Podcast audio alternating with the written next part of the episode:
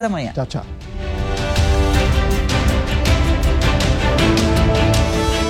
A opinião dos nossos comentaristas não reflete necessariamente a opinião do Grupo Jovem Pan de Comunicação. Realização Jovem Pan News. Jovem Pan News. Jovem Pan. A Jovem Pan está com você em todos os lugares e em todos os momentos. De manhã, informação e opinião na medida para começar o dia do jeito certo. Bom dia, ouvinte da Jovem Pan. A partir de agora, manchetes do Jornal da Manhã.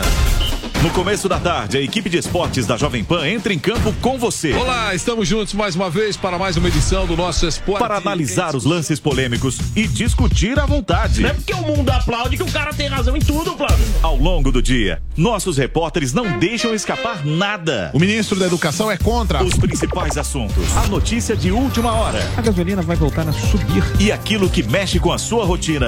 As fortes chuvas que atingiram. Tudo passa pelo microfone da Jovem Pan. Viu só? A Jovem Pan está com você o tempo todo, em som e imagem. Acesse jovempan.com.br, baixe o aplicativo da Pan e se inscreva nos nossos canais no YouTube. Jovem Pan. Futebol na Jovem Pan. Um show de informação e opinião. Aqui, a mais vibrante transmissão com a palavra de quem faz o jogo e a emoção da bola rolando. Entre em campo na sintonia do melhor time de esportes do rádio brasileiro. Pan. Esta, esta é a Jovem Pan News. A Jovem Pan está onde a notícia acontece. Principais assuntos para ficar de olho nesta semana vêm do Congresso Nacional. Uma equipe de reportagem dedicada e especializada em política traz informações exclusivas da capital federal que afetam o seu dia a dia. Com a apresentação de Catiúcia Sotomayor, Essas e outras notícias são as principais que você vai conferir ao vivo, direto de Brasília. De segunda a sexta, às quatro e meia, na Jovem Pan News. Jovem Pan News. Rede Jovem Pan News. A informação com a agilidade que você precisa.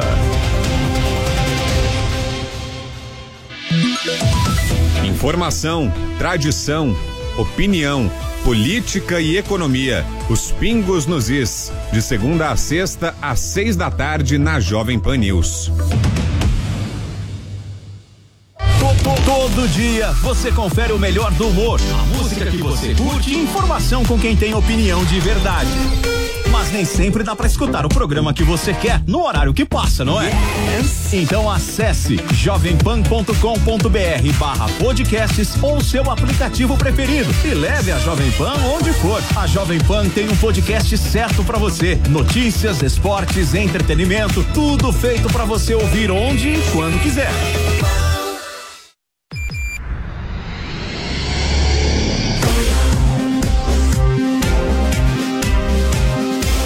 Esta é a Jovem Pan News. A rede da informação.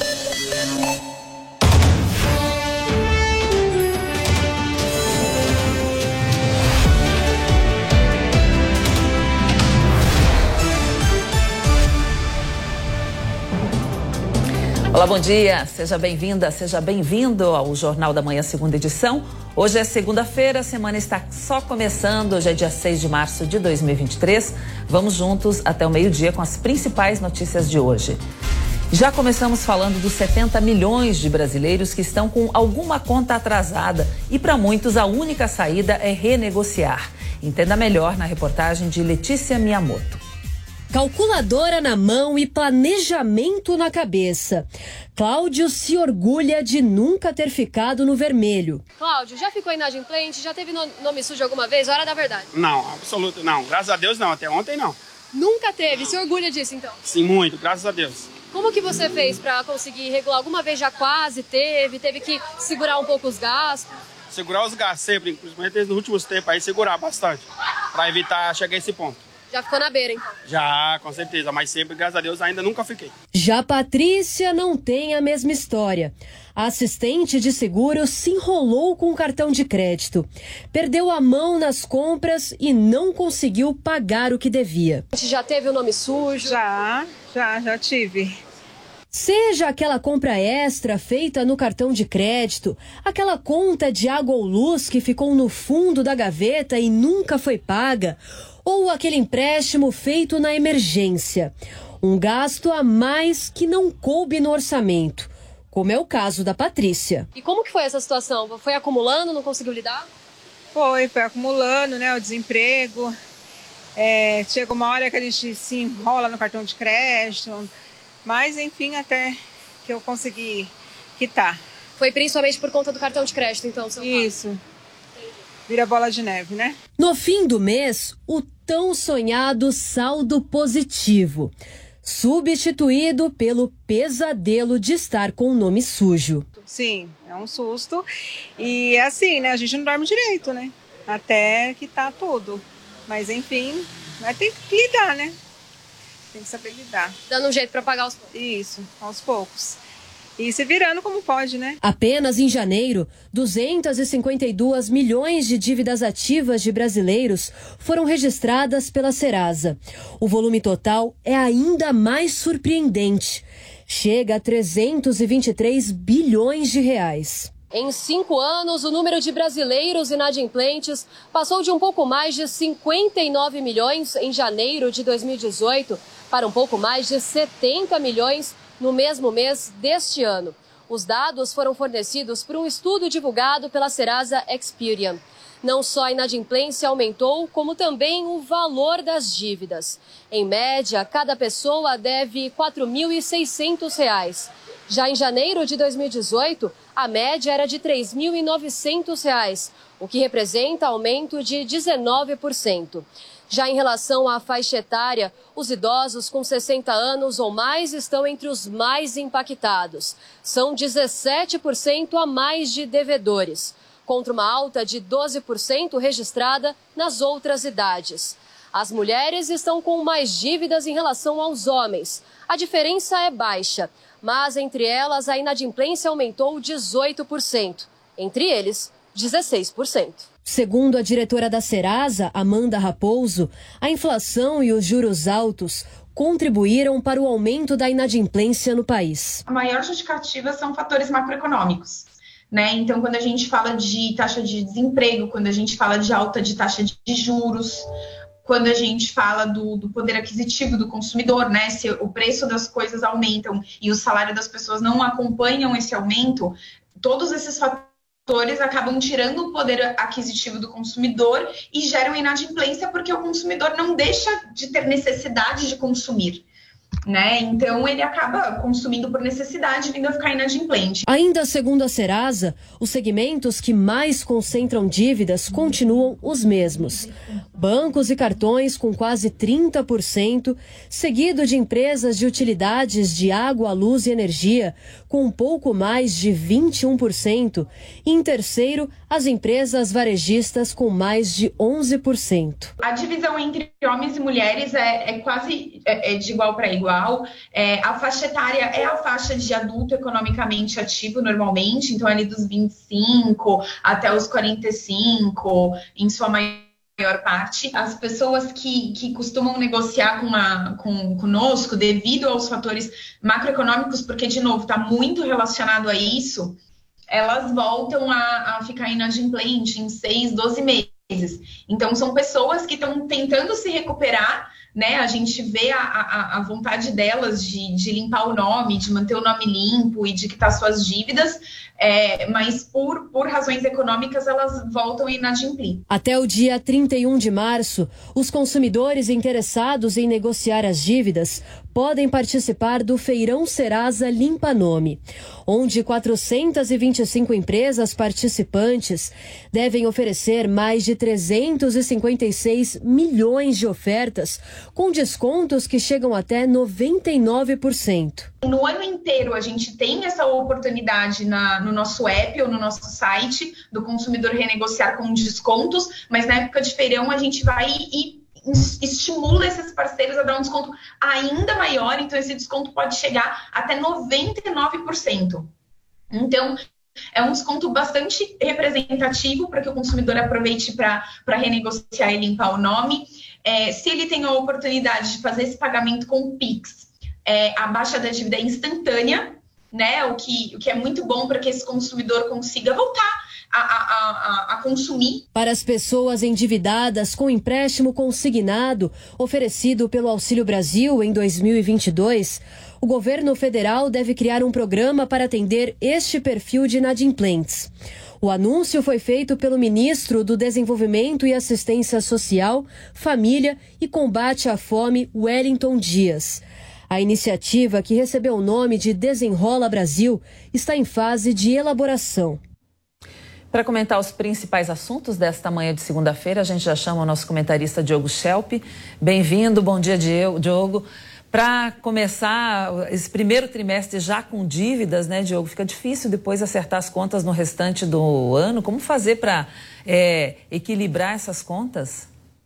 Pois é, Cláudia, bom dia a você, bom dia a todos. Muitas pessoas usam justamente né, o 13 terceiro do fim de ano, aqueles valores adicionais que conseguem para diminuir, diminuir as dívidas, quitar o que está pendente, mas é, esses números agora do começo do ano mostram que mesmo essa prática usual não serviu para baixar os números. A gente sabe que é, a inadimplência tem um impacto na economia muito grande, é, vira uma bola de neve mesmo, porque além de existirem, existirem mais pessoas né, em situação é, financeira difícil, o que reduz o consumo, a capacidade de consumir, as próprias empresas né, de varejo, os bancos, têm menos capacidade também de conceder novos créditos. Eles têm que ser mais rigorosos na seleção também das pessoas que pegam esses empréstimos. Então, isso também Uh, reduz aí a capacidade da economia como um todo de girar, né, de acelerar, de provocar o crescimento que o país precisa. É muito curioso porque tem um dado nessa inadimplência que chama atenção, que é a alta taxa de, de empréstimos ou de dívidas que as pessoas têm no cartão de crédito.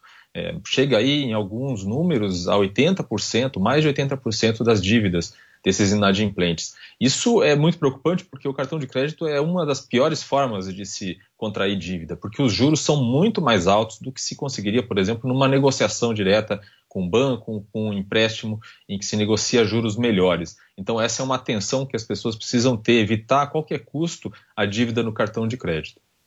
Bom, a bancada feminina articula incluir na pauta do plenário da Câmara um projeto de lei que garante igualdade salarial entre homens e mulheres.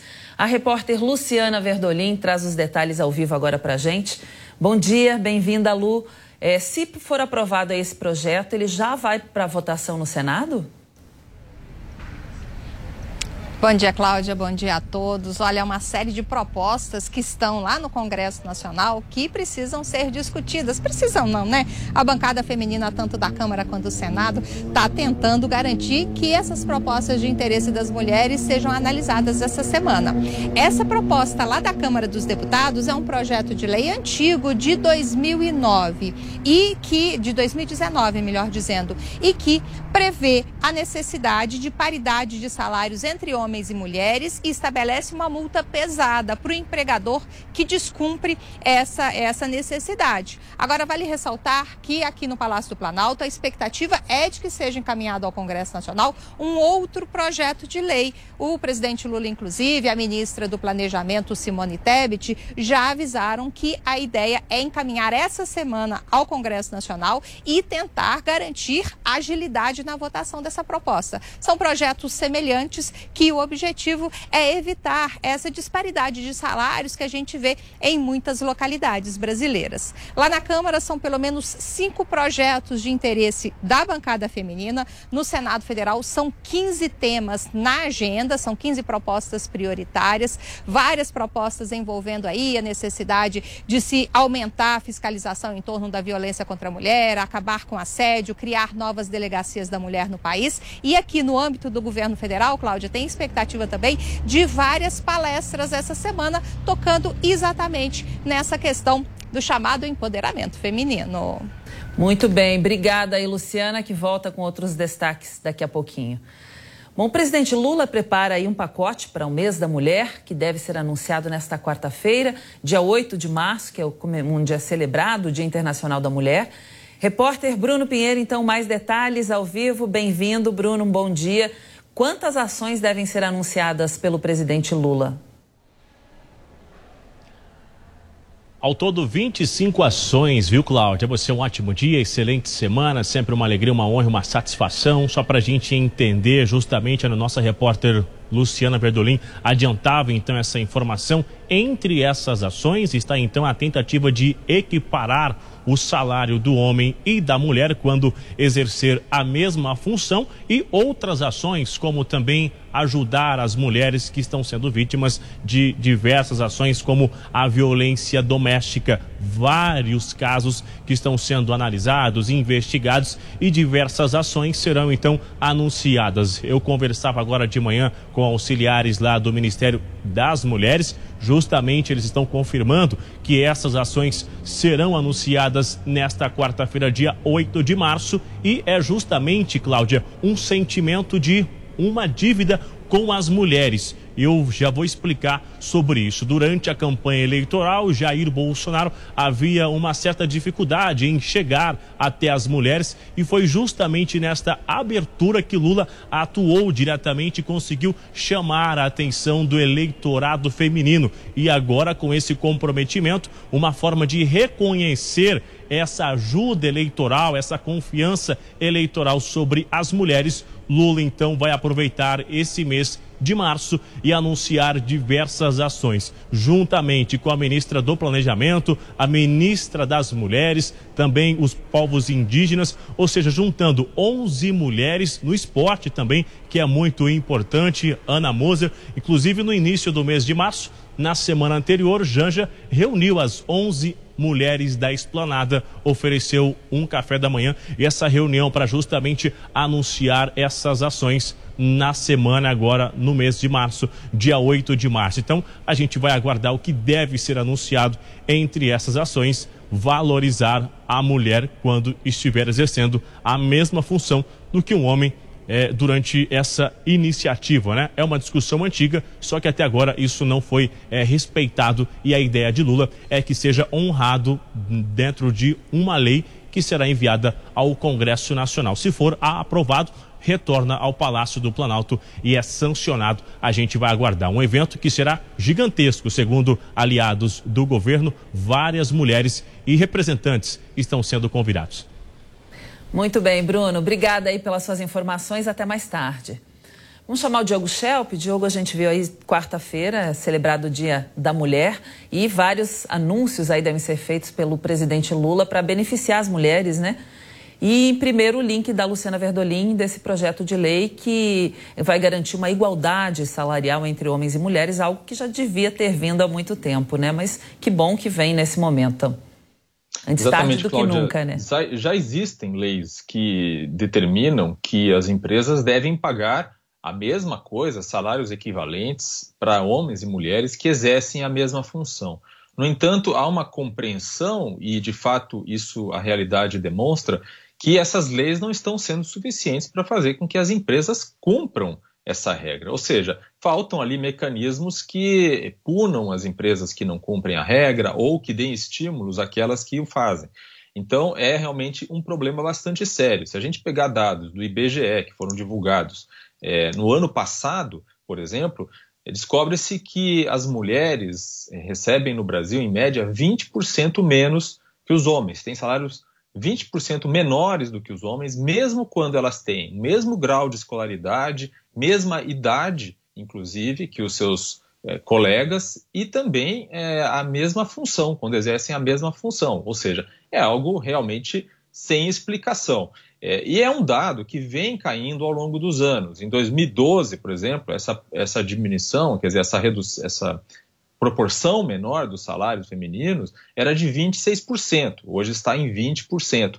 Mas mesmo assim, houve uma pequena alta, porque em 2020 chegou a ser 19% e no ano seguinte aumentou um pouquinho, ou seja, está basicamente estagnado, não se está avançando nessa questão. Para o Lula, isso tem uma importância política muito grande. O, a Simone Tebet, quando é, apresentou ali a sua, a sua decisão no ano passado de apoiar Lula no segundo turno, uma das questões que ela colocou é que ela gostaria justamente de avançar nessa, nesse tema da, da diferença salarial. Mas mesmo assim, além disso, né, independente do que a Tebet colocou na mesa na, na hora de apoiar o Lula, é, o Lula considera que ele tem no eleitorado feminino uma das suas maiores forças não só pelos dados que se tem do, do, ano passado, das eleições, em que a rejeição a Bolsonaro era muito grande, mas mesmo atualmente, uma última pesquisa que foi feita pela Quest, aqui sobre a popularidade de Lula, mostrou que ele tem um apoio, né, o governo dele tem uma aprovação maior, uma proporção maior de aprovação entre as mulheres do que entre os homens.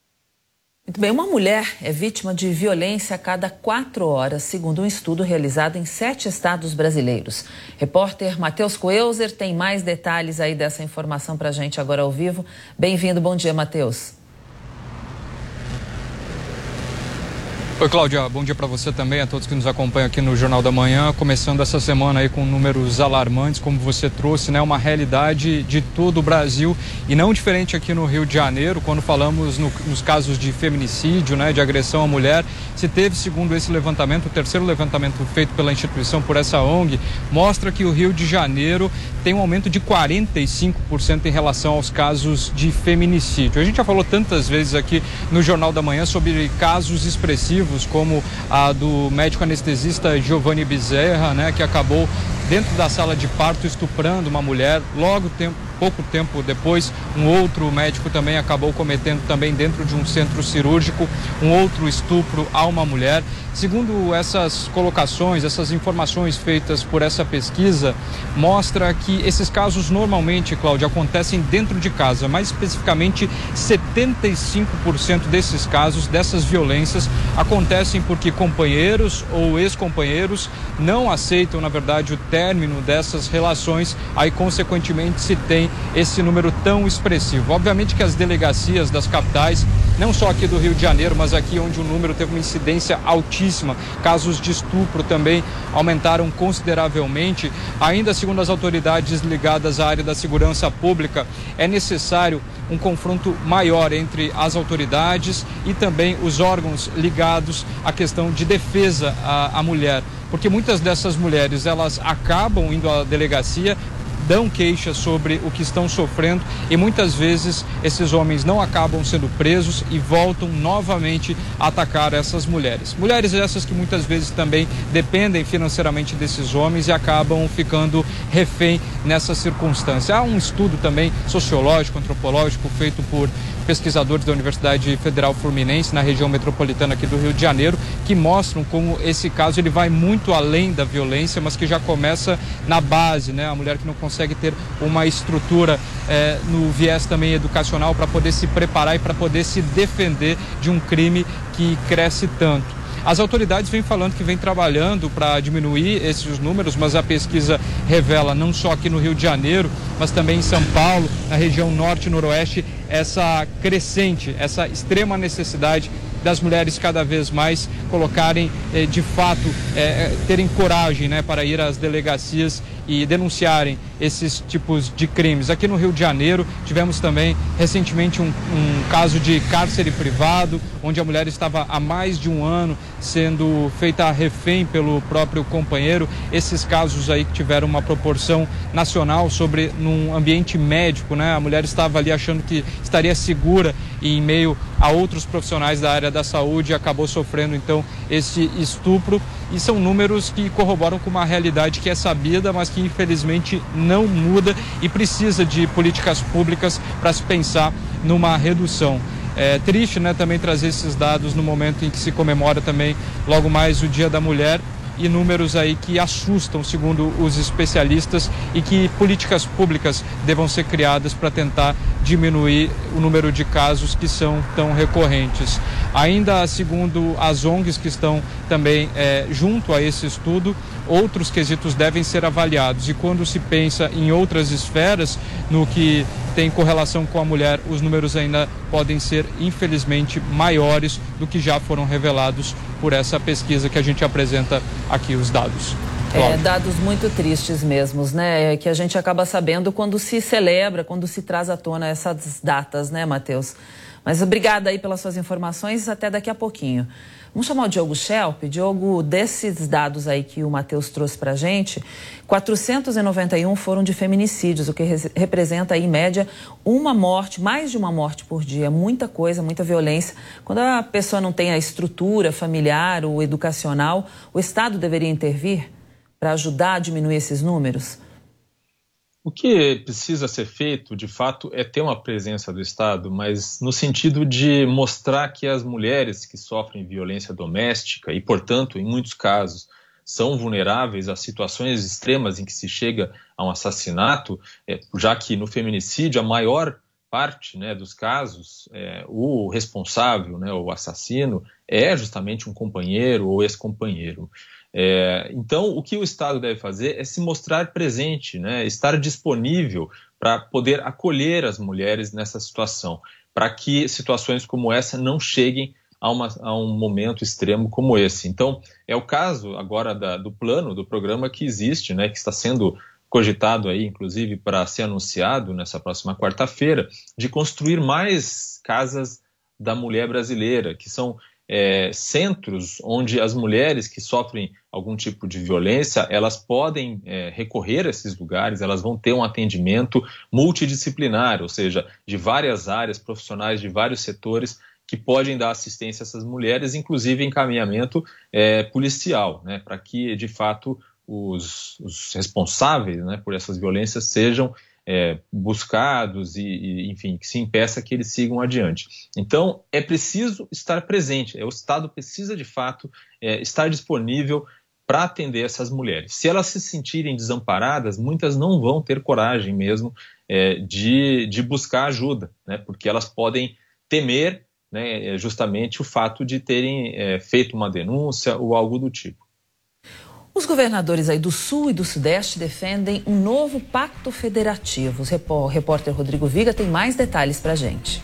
Depois de três dias reunidos aqui na Fundação Getúlio Vargas, no COSUD, o consórcio de integração Sul-Sudeste, os governadores divulgaram uma carta endereçada ao governo federal. Defendem um novo pacto federativo, que o governo federal não crie novas despesas e pisos que afetem os entes federativos e que seja feita também uma compensação pela perda do teto de ICMS de combustíveis. Essa carta também fala que os governadores do Sul e do Sudeste Sudeste vão se engajar num compromisso em torno da aprovação da reforma tributária. Mas, por outro lado, eles pedem também uma reavaliação das dívidas dos estados com a União. Aqui, por exemplo, três dos sete estados estão em regime de recuperação fiscal: Rio de Janeiro, Minas Gerais e Rio Grande do Sul. O governador de Minas Gerais, Romeu Zema, conversou com a Jovem Pan e deu as suas impressões sobre as questões envolvendo pacto eh, federativo e também a dívida dos estados com a União. Qualquer tipo de compensação ou ajuste é necessário, mas o que nos preocupa muito é a indexação. Hoje nós estamos falando de PCA mais 4% e a economia do Brasil patinando. Então é como se alguém tivesse a sua prestação da casa, do carro reajustada continuamente e o salário muitas vezes não é reajustado, até cai, como aconteceu em 2015 e 2016. O governador do Rio Grande do Sul, Eduardo Leite, também, em entrevista à Jovem Pan, disse que enquanto no ano passado a arrecadação do governo federal bateu um recorde, o que se repetiu agora no começo do ano. Os estados tiveram perdas de receita de dois dígitos em 2022. A União crescendo na arrecadação e agora acaba de tomar a decisão sobre a reoneração dos combustíveis, então ela, a União está tendo seu, a sua situação mais confortável. Além disso, a União ela tem instrumentos para uh, suprir o déficit nas contas, que é a emissão de dívida, por exemplo, né, títulos que o Estado não pode fazer. Então, nossa receita caiu, não houve a compensação, uh, agora tem a movimentação em relação a TUST e TUSD, mas nós não temos a possibilidade de emissão de dívida, então os estados estão especialmente pressionados. Alguns governadores, em meio a essa discussão em torno da reforma tributária, que o governo tenta aprovar ainda esse ano no Congresso, têm defendido a possibilidade da criação de um fundo de compensação por conta de perdas eh, que virão a partir da eventual aprovação da reforma.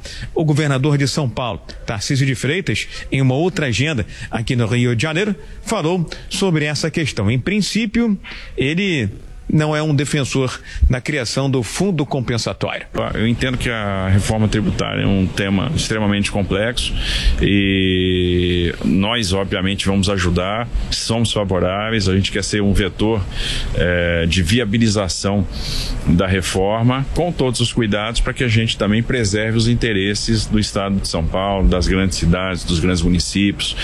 É, então a gente precisa chegar num equilíbrio, porque é um, é um jogo onde todo mundo vai ter que ceder um pouco para que todo mundo ganhe muito lá na frente. Os governadores que fazem parte do COSUD decidiram durante esses três dias de discussão aqui no Rio de Janeiro, pela criação de uma Câmara Técnica, um grupo técnico que vai se debruçar sobre essa que é considerada a mãe de todas as reformas, a reforma tributária que o governo federal tenta emplacar no Congresso nesse ano de 2023.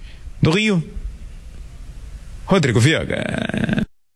Diogo Schelp, aí com a questão do ICMS, os estados perderam muito dos seus recursos, né? E agora tentam compensar essas perdas. Um pacto federativo é uma boa solução? Pois é, essa questão do pacto federativo é uma discussão que vem ocorrendo aí já há mais de quatro anos. Inclusive, quando o governo Bolsonaro começou, Paulo Guedes tinha como uma das suas prioridades justamente rever o pacto federativo. Ele tinha até uma ideia de aumentar a autonomia dos estados nesse sentido. No entanto, veio a pandemia e essa conversa acabou sendo deixada de lado, né? Havia outros problemas mais urgentes para serem resolvidos. Agora, essa questão volta à tona nessa reunião dos governadores do Sul, do Sudeste, e que tem uma preocupação muito grande. Primeiro, em relação à questão do Pacto Federativo, eles querem reforçar justamente a autonomia dos estados eh, na sua capacidade de fomentar o desenvolvimento econômico local, regional, né, estadual. Por outro lado, na questão das dívidas, essa região, essas duas regiões, Sudeste e Sul, elas representam aí 90, mais de 90% das dívidas que os estados têm com a União. Então, obviamente, para eles corrigir, né, rever a maneira como é, essa, o pagamento dessas dívidas é corrigido, né, o IPCA mais 4%, como disse o Romeu Zema, é fundamental. São os estados que mais têm interesse em rever essa questão, em ajustar com a nova realidade macroeconômica para que não sejam penalizados. José Rainha, líder da Frente Nacional de Lutas Campo e Cidade, foi preso no mirante do Paranapanema, no interior paulista. Essa detenção foi muito comemorada pelo secretário de Segurança de São Paulo, Guilherme Derrite. A repórter Luciana Verdolim tem mais detalhes. Olha, o ministro do Desenvolvimento Agrário, Paulo Teixeira, vai se reunir essa semana com representantes do movimento do Sem Terra para discutir a questão das invasões de terras que foram retomadas agora no país. Na questão envolvendo aí a oposição, inclusive, já está vinculando a volta do PT ao governo a retomada dessa invasão de terra pelo MST. Vale ressaltar que o ministro chamou representantes do movimento lá na Bahia para tentar buscar uma saída negociada para o conflito entre o movimento e a Suzano Papel e Celulose, que teve terras invadidas recentemente. O MST alega que houve descumprimento de acordos firmados no passado. A empresa já garantiu decisão da Justiça para acabar com a ocupação de terras, mas diante da retomada desse movimento, o assunto será um dos temas da semana aqui em Brasília. No fim de semana, a Polícia Civil lá de São Paulo prendeu o líder da Frente Nacional de Luta, ex-líder do MST José Rainha, por suspeita de extorsão a proprietários rurais na região do Pontal do Paranapanema, isso no interior do estado. José Rainha, vale lembrar, foi expulso do MST em 2007. Na época, o movimento afirmou que ele estava adotando uma linha política e métodos divergentes das propostas do grupo. Vale ressaltar, inclusive, que a Polícia Civil informou que durante a prisão de Rainha foram apreendidas armas, inclusive de grosso calibre, que teriam sido utilizadas em conflitos agrários e invasões de terra. O secretário de Segurança Pública de São Paulo, Guilherme Derrite, usou as redes sociais para comemorar a prisão de Rainha e o sucesso da operação policial informando que, além de Rainha, um outro líder da Frente Nacional de Lutas, Luciano de Lima, também foi preso. Derrite elogiou os policiais envolvidos na operação, que contaram com o apoio também da Polícia Militar para garantir a segurança no Estado. As prisões preventivas têm como objetivo, segundo a Polícia Civil, a interrupção dos crimes e a prevenção e a paz no campo. Ainda segundo a polícia, as prisões nada têm a ver com invasões de terra que foram registradas no carnaval, quando um grupo invadiu pelo menos nove propriedades rurais em São Paulo. De Brasília, Luciana Verdolim. Bom, Diogo Schelp, o José Rainha é, foi acusado aí de extorsão, mas o movimento social diz que a prisão é uma represália às invasões de terra que aconteceram várias aí na, na próximos ao Carnaval. Na semana passada a gente viu também, principalmente na Bahia. É, essa prisão vai ser capaz de diminuir as invasões, sendo esse o motivo ou não da sua prisão? Dificilmente, Cláudia. O José Rainha já foi do, do MST, hoje líder desse grupo chamado FSL, né? um grupo que é um grupo sem terra, representa uma parte desse movimento no Brasil, mas ele não é tão ligado, não tem tanta relação com o PT quanto tem, por exemplo, o MST. A razão pela qual ele foi detido não tem relação com as invasões em si, mas sim por uma prática né, criminosa de extorsão, é isso que, do qual ele está sendo acusado, esse é o crime do qual ele está sendo acusado, extorsão de fazendeiros, justamente para que não haja uma invasão, ou seja, uma deturpação absurda e, com, e completa do próprio sentido da justificativa que se usa para é, manter, para seguir em frente com esses movimentos de sem terra. Né? A justificativa é de que há pessoas que são do campo, que ter, teriam direito de trabalhar a terra e não têm acesso à terra. No entanto, quando se faz extorsão, obviamente é, fica explícito que o objetivo é outro. É, no caso do MST, que fez aquelas invasões na Bahia, o que se tem é até uma pressão interna, política, né, um objetivo de pressão sobre o próprio governo. O MST gostaria de ter mais espaço no governo, inclusive a possibilidade de fazer indicações para cargos no INCRA, que é esse, esse órgão que é vinculado ao Ministério é, da, do Desenvolvimento agrário, agrário, comandado pelo Paulo Teixeira. Então, é, a gente pensa assim, muita gente pode pensar, ah, não, com um novo governo é, não haveria necessidade de invasões por parte desses grupos, esses grupos não fariam mais isso, porque eles poderiam recorrer diretamente e obter suas reivindicações facilmente. Não é assim que acontece na prática. Na verdade, há inclusive uma disputa política interna, né? dentro da esquerda por cargos, por vagas, por influência, e, e a forma de pressão que eles conhecem é a invasão, infelizmente.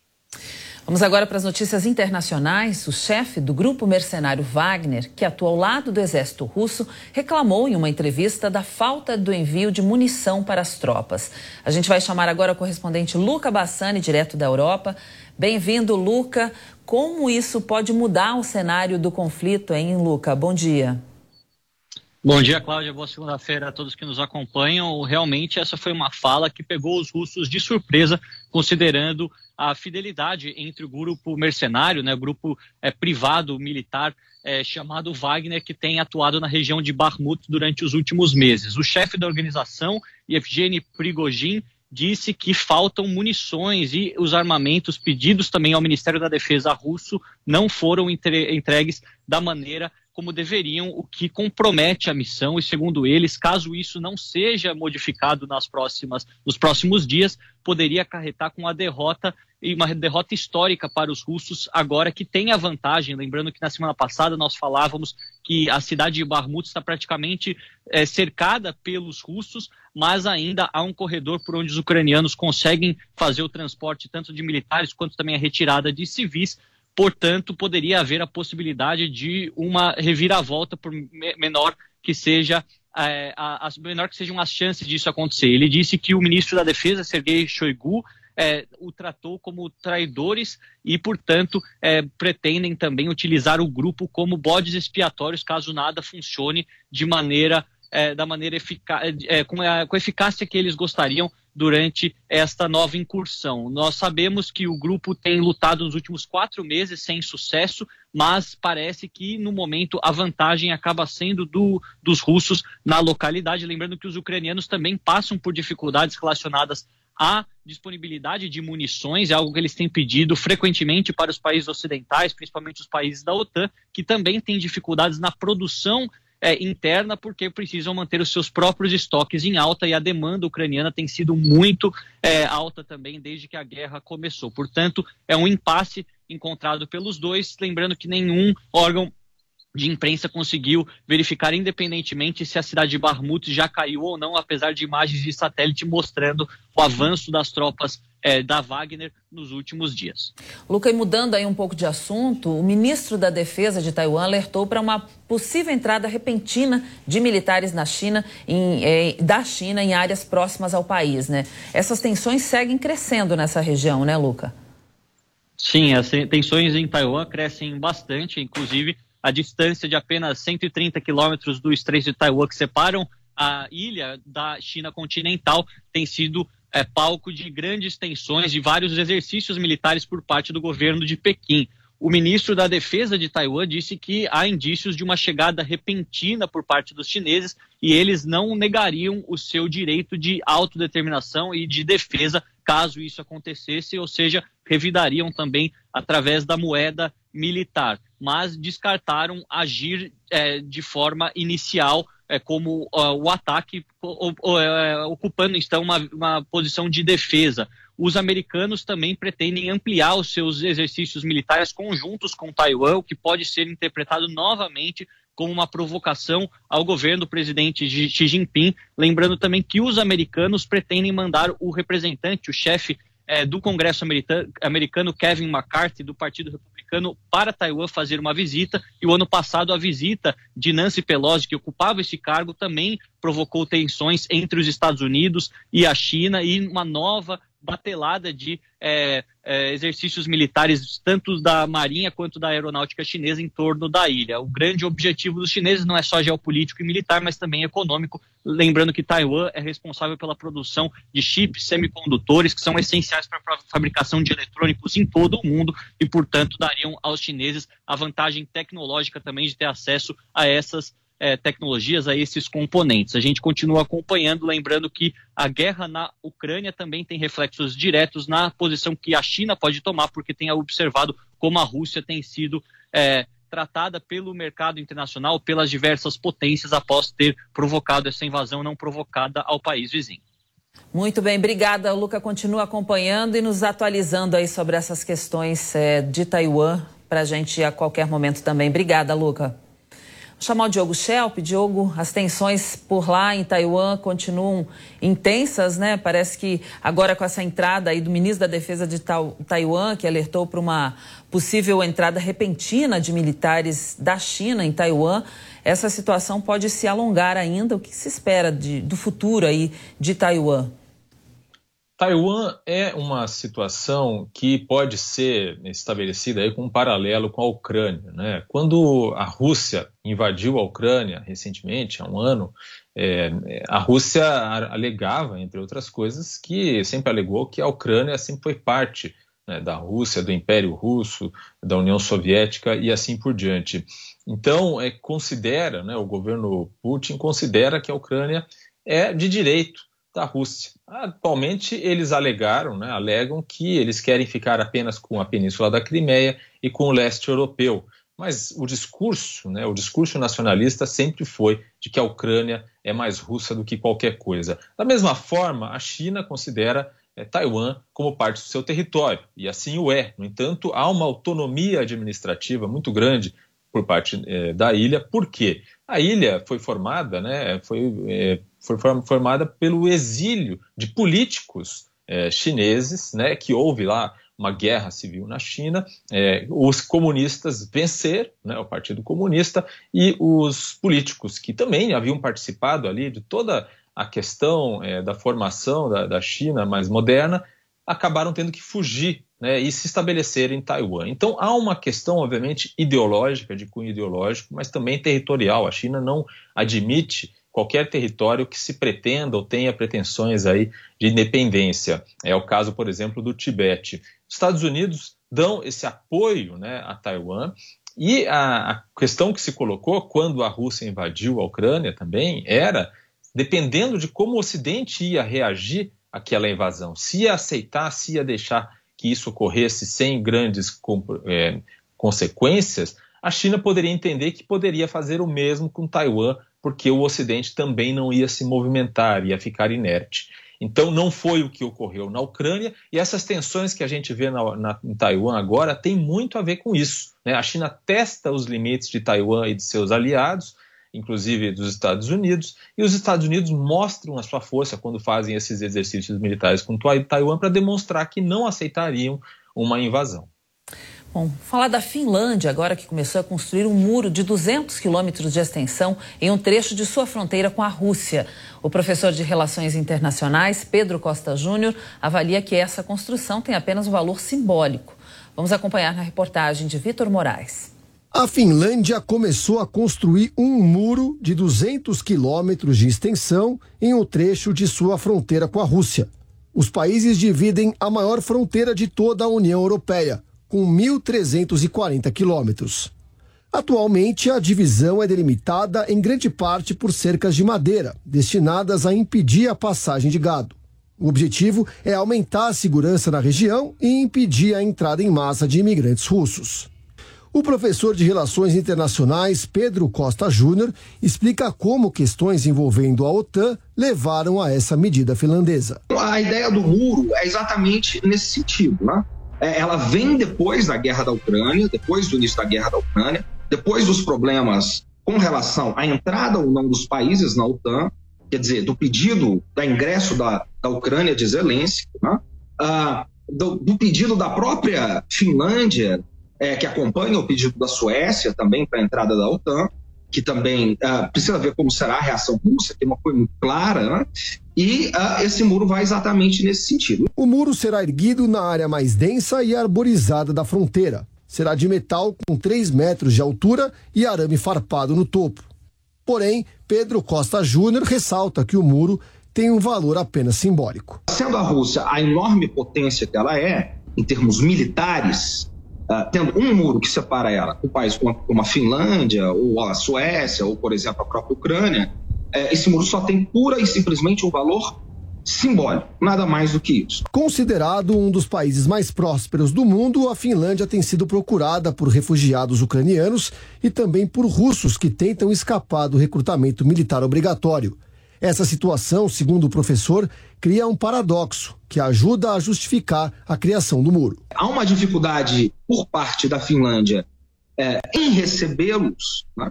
e aí também a ideia do muro, e trata-se de uh, um país, um, paradoxalmente, né, é muito próspero, que teria condições de fazê-lo. Então, acho que talvez esse seja o paradoxo que esteja por cima do mundo. Né?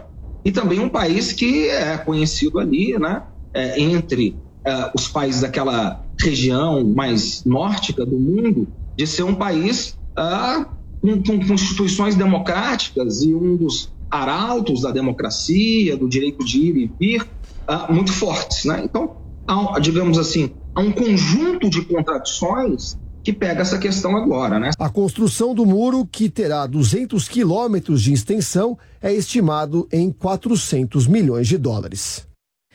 No Japão, o principal partido de oposição do país apresentou um projeto de lei para a legalização do casamento homoafetivo. Sobre esse assunto, a gente conversa agora com o editor de internacional Fabrício Naitsky. Bem-vindo, Fabrício. Um momento aí para apresentação dessa proposta parece ter sido escolhido a dedo, né, Fabrício? Bom dia. Bom dia, Cláudia. Bom dia a todos que acompanham o Jornal da Manhã. É exatamente isso. Essa é uma proposta que foi apresentada hoje pelo Partido Democrático Constitucional, PDC que é um partido de centro-esquerda. Só que a própria expectativa do partido é que esse projeto de lei não passe no parlamento, que é de maioria conservadora. Então, o que exatamente eles almejam? É justamente esse timing que você mencionou. Em maio, na cidade de Hiroshima, o Japão vai sediar a reunião do G7. E entre todos os países membros do G7, além do Japão, Alemanha, Canadá, Estados Unidos, França, Itália e Reino Unido, só o Japão não legalizou até hoje a união entre pessoas do mesmo sexo. Essa discussão ela é antiga no país. Para se ter ideia, em 2019 uma proposta foi apresentada também pelo PDC, mas ela não chegou nem mesmo a ser discutida no parlamento, tamanha a, a, a rejeição dentro do governo a esse tipo de questão. Supostamente, segundo as pesquisas, a maioria da população japonesa aprova a união, a, a legalização do casamento entre pessoas do mesmo sexo, pessoa, é, casamento LGBT. Mas semana passada, o primeiro-ministro japonês Fumio Kishida, que é do Partido Democrático Liberal, um partido de direita, disse que a decisão do governo de não legalizar essa medida, ela não chega nem a ser discriminatória, muito menos inconstitucional. Isso gerou uma enorme repercussão no país. As pessoas não gostaram dessa declaração, principalmente da parte do discriminatório. Ainda mais tendo em vista, novamente, como eu falei, a reunião do G7 que está chegando em menos de dois meses. Ano passado houve uma discussão também em relação a isso, porque um tribunal de Tóquio, a capital do país, onde costuma as decisões do tribunal de Tóquio costumam servir de base para outras regiões do país, disse que a decisão de não legalizar o casamento LGBT, de não liberar que pessoas LGBT se casem, ela é constitucional sim, mas que ela viola os direitos humanos dessa comunidade. Isso foi visto até mesmo como um avanço pela comunidade LGBT, que passou a ver uma luz no fim do túnel nessa questão, entendendo que a justiça pelo menos reconhece a falha na questão dos direitos humanos. E aí a questão legal, sem casamento essas pessoas não podem, nem pessoas LGBT que vivem juntas, por exemplo, além de não poderem se casar, elas não podem herdar bens dos seus parceiros e nem possuir direitos parentais sobre filhos que seus parceiros possam ter de outros relacionamentos, enfim, de outras outros momentos, Cláudio. É, o Japão está muito à frente em várias questões, mas nessa ainda tem bastante a evoluir, né, Fabrício? Obrigada por hoje. Uma tentativa de assalto a uma joalheria de um shopping na zona norte do Rio de Janeiro terminou em tiroteio. O repórter Rodrigo Viga tem mais detalhes. A polícia do Rio de Janeiro já está investigando uma tentativa de assalto a uma joalheria em um shopping center da Zona Norte que assustou frequentadores desse centro comercial em Del Castilho, periferia eh, da capital. Caso aconteceu na tarde do último sábado. Policiais militares foram acionados depois é que bandidos invadiram esse centro comercial para tentar assaltar uma joalheria que fica no primeiro piso. Na fuga, os criminosos roubaram um carro para escapar do cerco dos policiais e dos seguranças. Houve confronto e tiroteio para desespero dos frequentadores. Naquele dia, naquela tarde de sábado, aconteceu um grande evento, uma espécie de churrasco de grandes proporções numa área externa desse shopping center. Os frequentadores se jogaram no chão, se esconderam atrás de muros, mesas e cadeiras para eh, fugir das balas perdidas. Vídeos foram publicados por frequentadores nas redes sociais e é possível ver os momentos de pânico e medo com as pessoas tentando ficar longe do fogo cruzado. O centro comercial Nova América informou que a ocorrência em uma de suas lojas foi algo pontual e que ninguém ficou ferido. A polícia do Rio de Janeiro está analisando imagens de circuitos de segurança para tentar identificar esses bandidos e criminosos que têm agido especialmente em shopping centers e têm como principal alvo de momento essas lojas que comercializam joias e bens de alto valor. Do Rio, Rodrigo Viega. As joias sauditas que chegaram ao Brasil na mochila de um servidor federal em outubro de 2021 continuam sendo notícia. Dessa vez, quem se posicionou foi a Receita Federal. Você confere mais informações agora com a repórter Luciana Verdolim. Olha, a Polícia Federal deverá iniciar nesta segunda-feira investigações em torno da denúncia de que a ex-primeira-dama Michele Bolsonaro teria recebido joias do governo da Arábia Saudita. O ministro da Justiça, Flávio Dino, explica que vai pedir a investigação para verificar se houve a prática de pelo menos três crimes. Descaminho, que é a entrada de produtos no país sem o devido pagamento de impostos, peculato, que é a apropriação de bem público ou usar o cargo para tirar vantagens pessoais, e também a possibilidade de ter havido lavagem de dinheiro. No fim de semana surgiram informações de que, na verdade, a comitiva de Bento Albuquerque, que foi à Arábia Saudita, teria trazido duas caixas com presentes e apenas uma teria sido apreendida. A Receita já encaminhou ao Ministério Público informações e fotos dos objetos que estão apreendidos lá em Guarulhos. As joias quase foram leiloadas pela Receita Federal que agora admite que elas podem ser usadas como provas de possíveis crimes, possíveis irregularidades praticadas. O presidente Jair Bolsonaro, que ainda está nos Estados Unidos, depois de participar de um encontro de conservadores, rebateu as acusações. Ele afirmou que não pode ser crucificado por um presente que, na prática, ele nem recebeu. Explicou que a ex-primeira-dama poderia ter usado as joias, mas não poderia se desfazer delas. Foi além. Disse que a Receita Federal foi notificada três dias depois da chegada da comitiva do então ministro de Minas e Energia. E mesmo assim, não liberou os produtos. Bolsonaro disse ainda que o valor do presente foi uma surpresa para ele e que o valor cobrado de imposto e multa pela Receita Federal, que chegaria a 12 milhões de reais, seria impagável uma vez que ele afirma não ter renda suficiente para isso. O ex-presidente ainda negou que tenha cometido abuso de autoridade. A Receita Federal, por sua vez, explica que a regularização do suposto presente exigiria pedido de autoridade competente com justificativa, como, por exemplo, incorporação ao patrimônio da União, o que não teria acontecido. Segundo ainda a Receita, todo cidadão está sujeito às regras vigentes no país, independentemente do cargo. Ainda sobre o fato da caixa ter sido trazida por um assessor de Bento Albuquerque, a Receita explica que é preciso declarar todos os bens, inclusive de terceiros, que são trazidos do exterior. Aqui no Brasil, o ex-ministro de Bolsonaro, Fábio Van Garden, divulgou nas redes sociais cópia do termo de apreensão dos bens que constam joias e uma miniatura de um cavalo. As joias, segundo ele, estavam numa caixa selada, lacrada, que só foi aberta pela Receita Federal no aeroporto. Ninguém sabia segundo o ex-ministro, o que tinha dentro da embalagem e que não é verdade que as joias estavam escondidas. A escultura do cavalo que foi danificada durante o transporte, ela enfeitava a caixa onde estavam as joias. De Brasília, Luciana Verdolim. 86% dos adolescentes atendidos em hospital de São Paulo são considerados sedentários. Segundo o Serviço de Pediatria do Hospital do Servidor Público Estadual, houve um aumento no número de adolescentes entre 12 e 18 anos considerados fisicamente inativos.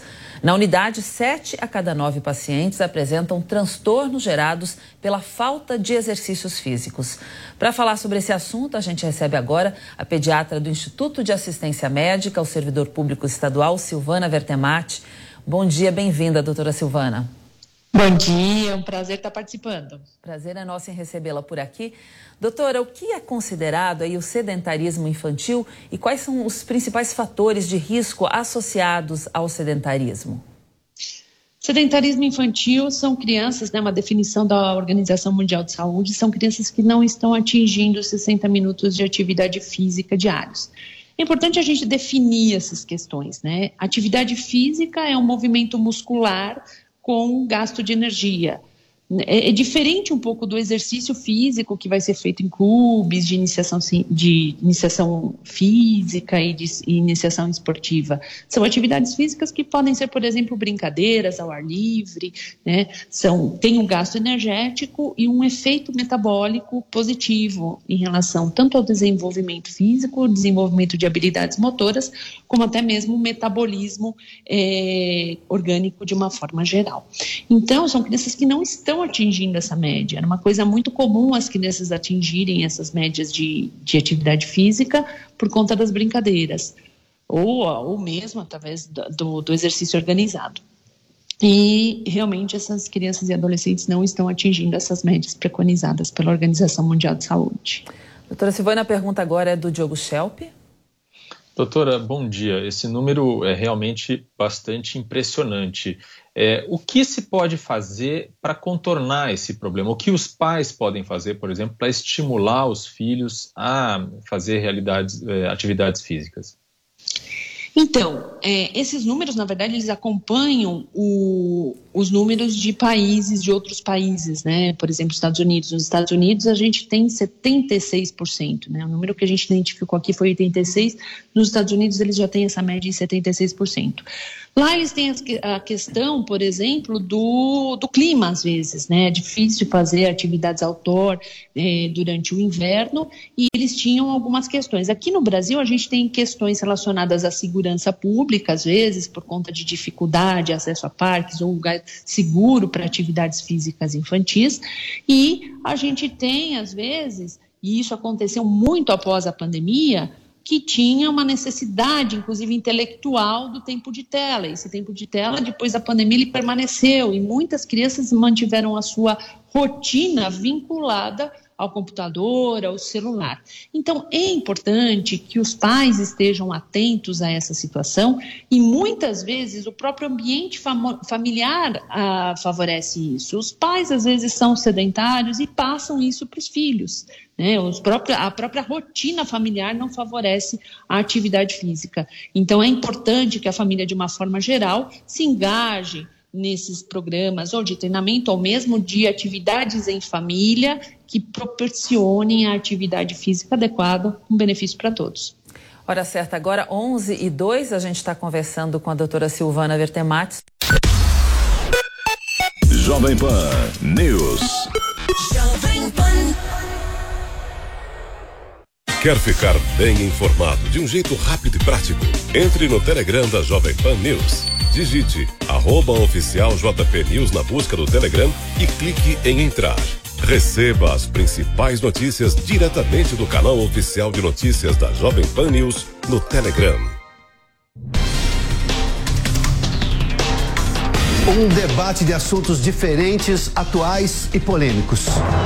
Aqui nós mostramos os dois lados da notícia, respeitando a diversidade de opiniões. Você é a favor ou contra?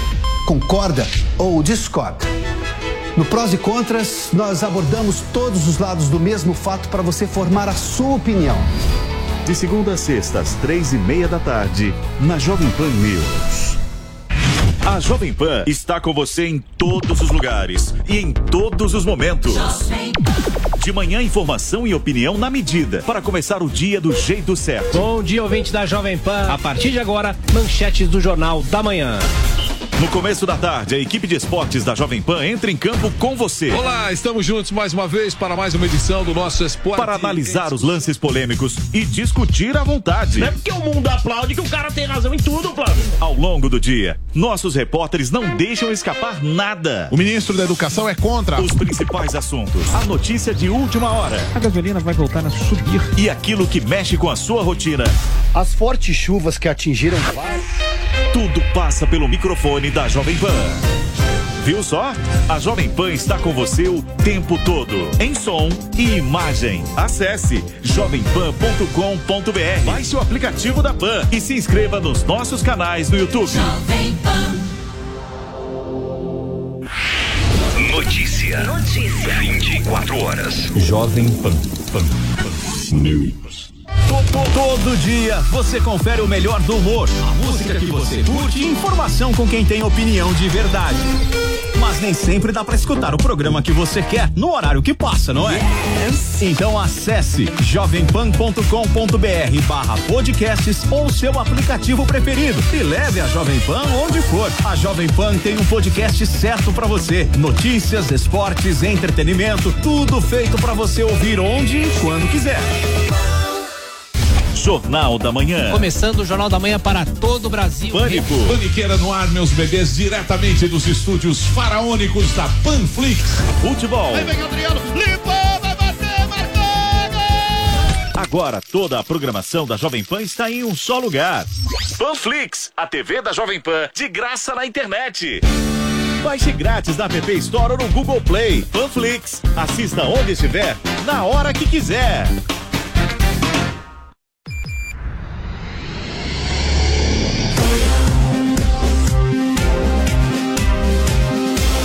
Esta é a Jovem Pan News. A rede da informação. Então, é importante se entender a participação da inatividade física no desenvolvimento das doenças crônico-degenerativas. Então, sim, é importante estimular as aulas de educação física, mas muitas vezes, diante do currículo escolar, elas não são suficientes da forma que elas estão é, organizadas hoje e às vezes há necessidade desse complemento no ambiente domiciliar.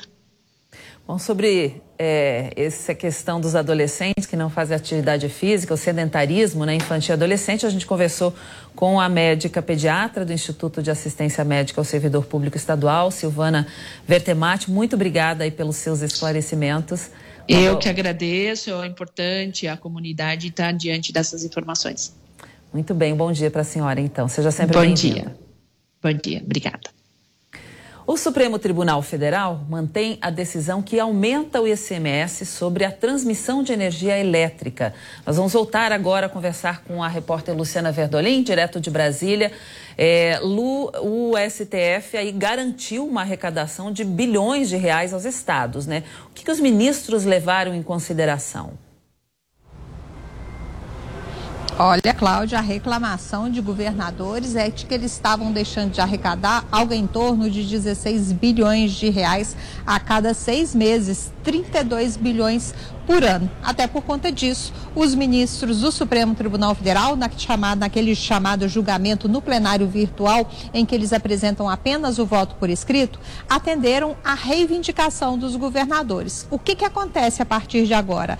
Vai ser reincluída no cálculo do ICMS sobre a energia elétrica, as tarifas vão ser reincluídas, melhor dizendo, as tarifas de transmissão e também distribuição de energia energia elétrica. Os governadores vinham reclamando muito daquela proposta, daquela lei que foi aprovada no Congresso Nacional no ano passado, que limitava em 18% a cobrança do ICMS sobre os chamados serviços essenciais, além de energia elétrica, a questão também dos combustíveis. No ano passado, foi limitado em 18% essa cobrança. A partir de agora, o que, que acontece?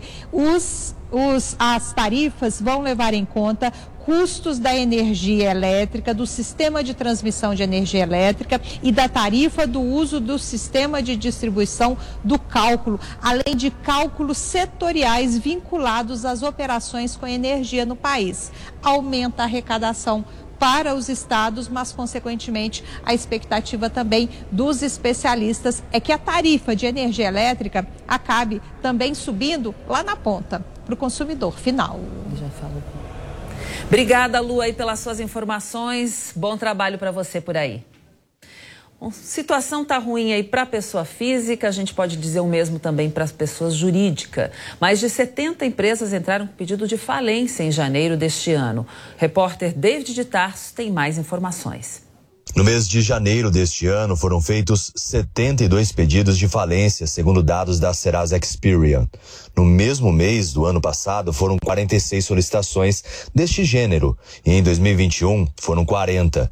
Os pedidos de falência geralmente acompanham o de recuperação judicial e refletem as dificuldades financeiras vividas pelas empresas no país.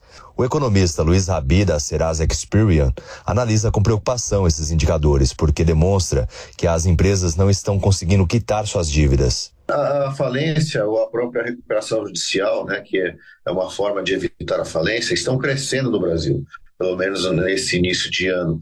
E já sinalizando um agravamento de um quadro anterior, que era o quadro de inadimplência, né? porque em primeiro lugar, as empresas vão acumulando dívidas, vão se tornando cada vez mais inadimplentes. Chega num ponto que a inadimplência está tão alta, tão elevada, que ela acaba entrando é, é, numa situação de pré ou quase insolvência, que é justamente a recuperação judicial ou pedido de falência. E é isso que está crescendo mais recentemente no país. Nós estamos vendo já empresas que acumularam uma quantidade enorme de dívidas e agora já estão entrando nessa situação de praticamente é, pré-insolvência, que é de fato algo que preocupa bastante, porque é, entrar nessa situação significa que o risco de falência aumenta bastante. Ele explica que os setores que mais fizeram pedidos foram comércio e serviços. Que são setores que dependem fundamentalmente do mercado doméstico ou do mercado interno. E nós sabemos que uh, o poder de compra do brasileiro foi muito afetado pela inflação, na verdade ainda continua está sendo ainda afetado pela inflação, né? então nós estamos vivendo aí numa estagnação ou até mesmo em alguns casos um retrocesso do mercado interno. Né? Então, as empresas ligadas ao setor de comércio e de serviços, que dependem fundamentalmente do mercado interno, obviamente acabam tendo maiores dificuldades financeiras nesse ambiente. Diferentemente de empresas do setor primário, né, ou até mesmo do setor industrial, que conseguem exportar uma parte relevante da sua produção. Né? Se o mercado interno está hum, relativamente desaquecido, né? vamos tentar exportar né, uma parte da nossa produção industrial ou até mesmo da produção agrícola ou agropecuária. Né? Mas essa válvula de escape praticamente não existe para o setor de serviços e para o setor eh, de comércio, seja atacado ou varejo. Na segunda quinzena de janeiro, as lojas americanas entrou em evidência ao fazer o pedido de recuperação judicial com uma dívida declarada de mais de 40 bilhões de reais. Só que muitas vezes as empresas entram com pedido de recuperação judicial, tentam criar planos para pagar os credores, mas não conseguem e acabam falindo. Foi o que aconteceu com a PAN Produtos Alimentícios. A dívida declarada da empresa é de 260 milhões de reais. O pedido de recuperação judicial começou lá em 2021. Só que agora, em fevereiro deste ano, a empresa não conseguiu arcar com todas as despesas e decretou autofalência. Outro exemplo foi a Livraria Cultura, que não conseguiu honrar as dívidas previstas no plano de recuperação judicial e teve a falência decretada pela Justiça no começo de fevereiro também. Mas uma liminar reverteu a falência da companhia. De acordo com especialistas, o número de falências pode continuar a subir ao longo do ano. Diogo Silva, gerente da prática de reestruturação e melhoria de gestão empresarial da consultoria Baker Chile no Brasil, diz que para as empresas não chegarem a esse ponto, os dados precisam ser bem avaliados em todos os âmbitos operacionais. Que tem aquela tem, tem uma metodologia do 3Ps, né, que é pessoas, processos e é, produtos, né? Então, às vezes, são muito bons em produtos, mas não sabem lidar com pessoas, ou tenho um, um, time muito grande de pessoas, mas não sabem lidar com produtos, e poucas das vezes tem processos, né? Então, quando a empresa ela se é, baseia com gestão, né, não somente financeira, mas também gestão de processos, onde vai é, fazer todos os registros de maneira correta dentro do negócio, é, isso acaba é, trazendo segurança maior, né? não somente no caixa, né, que talvez seja o último reflexo e acaba explodindo aí para fora, mas quando você implanta processos na empresa, sem, sem qualquer área dentro do seu negócio, isso acaba refletindo positivamente no seu caixa. Isso também acaba evitando o caminho né, da falência, da recuperação judicial. E em caso de dificuldades financeiras, a melhor saída, segundo o consultor financeiro, é a empresa manter a transparência né, precisa ter bom relacionamento. Se a empresa está entrando em dificuldade de, de, caixa, ela precisa ter um bom relacionamento com seus, seus credores, seus parceiros, os seus stakeholders, né, seus envolvidos, de maneira que, se por acaso entrar em dificuldade, né, eles vão ter apoio interno e externo para poder sair desse momento de dificuldade financeira. Né? Então, é, tanto é interesse da empresa que está passando dificuldade de, de, recuperar, como também dos credores a receber. Né? Eles querem receber seu, seu dinheiro, querem receber seus pagamentos. Então, é bom ter essa transparência é, tanto com os envolvidos internos quanto os credores externos, e assim evitar o risco do caminho de falência ou recuperação judicial. Ainda de acordo com a Serasa, de forma segmentada quanto às empresas que pediram falência em janeiro, 28 são micro e pequenos negócios, 25 médias empresas e 19 de grande porte. O governo enfrenta dificuldades para nomear o secretário executivo do Ministério da Agricultura. Bruno Pinheiro está de volta com mais detalhes dessa informação. Bruno, o nome aí do ex-deputado federal Nery Geller, do PP do Mato Grosso, deve ser substituído por outro ou não? Olha, Cláudia, até agora é uma incerteza essa indicação, na verdade. O ex-deputado que aguarda o julgamento de um recurso no STF quando ele ficou inelegível. É uma decisão dos ministros da Suprema Corte e agora apresentou o recurso. Aguarda então o julgamento desse recurso que ainda não foi confirmado quando vai acontecer. Essa incerteza gera uma insegurança na indicação de Neri Geller como secretário executivo do Ministério da Agricultura. Inicialmente ele chegou a ser cotado como o número um, a ser o ministro como ele já foi ministro de Dilma Rousseff também no Ministério da Agricultura. Logo na sequência se tornou alvo na Operação Lava Jato e aí acabou se envolvendo em várias outras histórias e agora, agora aguarda uma resposta com quem eu conversei nesse final de semana, auxiliares do governo chegaram a me falar que um, um eventual relatório que for divulgado sobre o ex-deputado federal, já existe então um aconselhamento para que haja de fato uma substituição mas é importante aguardar esse relatório que vai acontecer. Na última sexta-feira, o ex-deputado chegou a viajar no mesmo avião de Lula lá para Rondonópolis, onde Lula inaugurou um residencial do Minha Casa Minha Vida. Ele esteve no avião, segundo informações, gerou um desconforto, já que o ex-deputado não ocupa nenhum tipo de cargo no governo, mas estava na mesma comitiva de Lula o, o ex-ministro e o chefe da legenda do PP, o Ciro Nogueira, chegou a confirmar que no estado haverá uma substituição, já que o ex-deputado é o chefe da legenda, mas que é natural essas mudanças e o ex-senador Cidinho Santos é quem vai assumir a legenda no estado de Mato Grosso. Então, diante de várias incertezas, é expectativa do que vai acontecer. O governo enfrenta essa dificuldade no Ministério da Agricultura, que aparentemente está esvaziado, segundo aliados. Cláudia. Obrigada, Bruno, aí pelas suas informações. Até mais tarde. É, WhatsApp recebeu uma liberação do Banco Central para oferecer pagamentos dos usuários para empresas. Nosso comentarista Bruno Meyer já está aqui com a gente, tem mais detalhes dessa informação. Bem-vindo, bom dia, Bruno. Qual a expectativa aí para essa mais nova opção aí de pagamento no país? Tem uma expectativa bem grande. Bom dia, Cláudia. Bom dia a todos que nos acompanham aqui no Jornal da Manhã, segunda edição.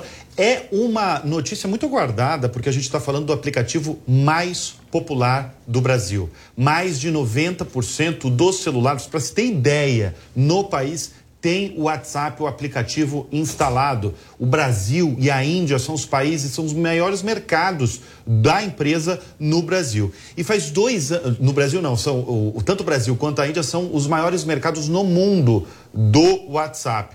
Faz dois anos, portanto, que se espera aí essa notícia que o WhatsApp não seja apenas aquele aplicativo de conversa entre amigos e familiares ou um meio de trabalho, né? No Brasil, tanta gente depende aí do WhatsApp para trabalhar, mas também uma forma de transferir dinheiro de clientes para a empresa e também com isso se transforme numa fonte de renda para a empresa. A gente não pode esquecer que a WhatsApp é uma empresa, uma empresa controlada pela Meta, a dona também do Facebook e do Instagram. E por que tudo isso? Porque o, WhatsApp ele vive um dilema. Ele é extremamente popular, mas ainda dá pouco retorno financeiro para a Meta. Isso, a partir de agora, talvez mude. Dias atrás, na última quinta-feira, o Banco Central liberou o pagamento para empresas pelo WhatsApp. Agora fica aquela questão, né? Será que de fato esse meio de pagamentos vai popularizar? Vai chegar perto do que é e foi o Pix? as transferências entre pessoas pelo WhatsApp ainda não mostrou que veio. Isso já existe, mas ainda não mostrou que veio, não se tornou aí um, um grande sucesso aí popular. Mas o setor, Cláudia, acredita que essa liberação pode, de alguma forma, ficar mais comum com essa decisão do Banco Central. Quem está por trás desse projeto aí são três empresas fortes, as maiores, as maiores adquirentes aí do país. A gente está falando da Cielo, a Rede, a GetNet, tem também o Mercado Pago, aí o braço financeiro do Mercado do Livre. E eu deixo só trazer uma informação aí de bastidor. Conversando com um profissional do WhatsApp, ele me contou o seguinte: que a aposta da empresa é que o impacto dessa ferramenta de pagamentos deve atingir no começo e também principalmente pequenas e médias empresas, aquelas empresas que já utilizam a plataforma ou WhatsApp para vender produtos. Agora o que a gente quer saber, Bruno, é como que vai funcionar esse pagamento aí no WhatsApp. Muita gente talvez que lojista, principalmente o varejo, deve estar se perguntando, né?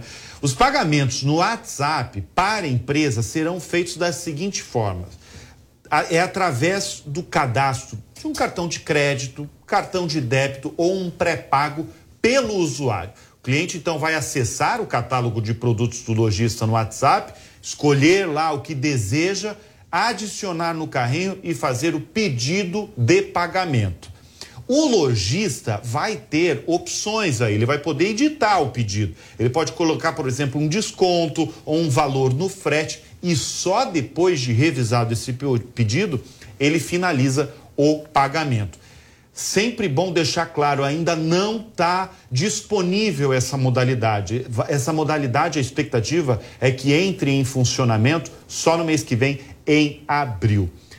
Em 2020, deixa eu fazer só uma lembrança aí, talvez muita gente vai, não vai lembrar. Em 2020, quando a Meta trouxe ao país essa novidade de pagamento entre empresas eh, e pessoas, o Banco Central brasileiro foi lá e suspendeu esse lançamento, alegando duas coisas: a necessidade de avaliar questões competitivas e também a privacidade de dados. Agora liberou e a expectativa, como eu falei, é alta porque o WhatsApp é o meio em que o brasileiro mais concentra tempo de uso no celular. E mais com esse pagamento vai concentrar mais tempo ainda, né, Bruno? Exatamente. Obrigada aí, Bruno. Até amanhã ou até uma próxima aí durante essa semana para tratar mais desses assuntos curiosos para a gente. Com certeza. Bom dia para você. Bom dia.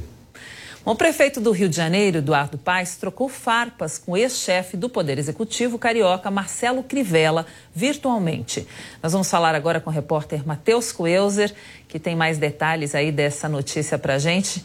Bem-vindo mais uma vez, Matheus. Quais foram as farpas é, entre eles e qual a repercussão dessas mensagens? Mais uma vez, bom dia para você, Cláudia. A semana começando quente no âmbito político, viu? Depois dessa troca de farpas, como você falou, com o prefeito aqui do Rio de Janeiro, Eduardo Paes, e o ex-prefeito Marcelo Crivella. E mais, mais uma vez, o assunto que foi trazido à tona foi o transporte público aqui no Rio de Janeiro.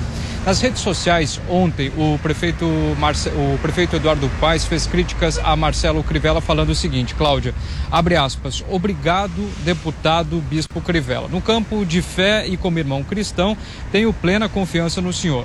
Conto ainda com a sua ajuda em Brasília como deputado para trazer mais recursos para a nossa cidade.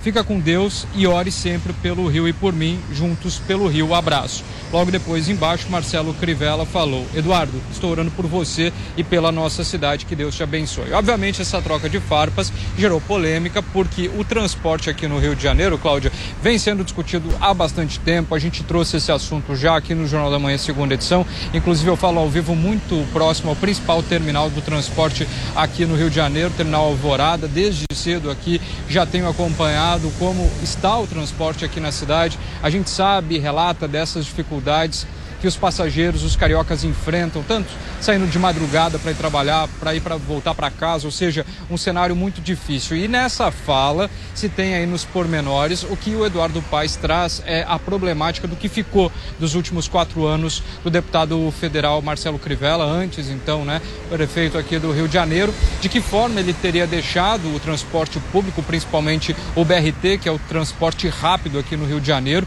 Inclusive nesse ano, o prefeito Eduardo Paes, ele colocou, implementou novos ônibus aqui no Rio de Janeiro para facilitar mas diante de um cenário que é difícil, um cenário de vandalismo. A gente trouxe também aqui toda aquela questão envolvendo os ônibus que recentemente foram queimados, principalmente na zona oeste do Rio de Janeiro, uma, uma semana depois de uma obra ter sido entregue. Diversas pessoas estariam envolvidas nesse crime, ou seja, se tem o problema né, dos cofres públicos na colocação de novas verbas e também disponibilização de novos ônibus. Em contrapartida, se tem também essa dificuldade nas condições do transporte público. Obviamente que quem acaba sendo mais, digamos assim, prejudicado é quem depende desse transporte. E o prefeito foi nas redes sociais fazer uma colocação de que esse problema hoje recorrente já vem dos quatro anos passados. Obviamente que essa troca de farpas na internet teve uma repercussão grande e de forma, é, digamos assim, para amenizar o o deputado federal Marcelo Crivella tentou amenizar, né, ali naquela fala, trazendo de certa forma, ok, vou orar pelo município e por vocês, no momento em que o prefeito também pede recursos de Brasília aqui para a capital fluminense. O que a gente pode dizer que é fato e que não muda passa ano, passa ano é a questão do transporte, da deficiência e o que o carioca enfrenta todo santo dia. Agora o que a gente pode entender nessa troca aí, segundo os especialistas e os políticos aqui do Rio de Janeiro, é aquele empurra-empurra para dizer, olha, aonde está o problema, aonde começou essa questão, mas o que de fato acontece é a continuidade de um sistema de transporte muito problemático aqui no Rio de Janeiro. Cláudio.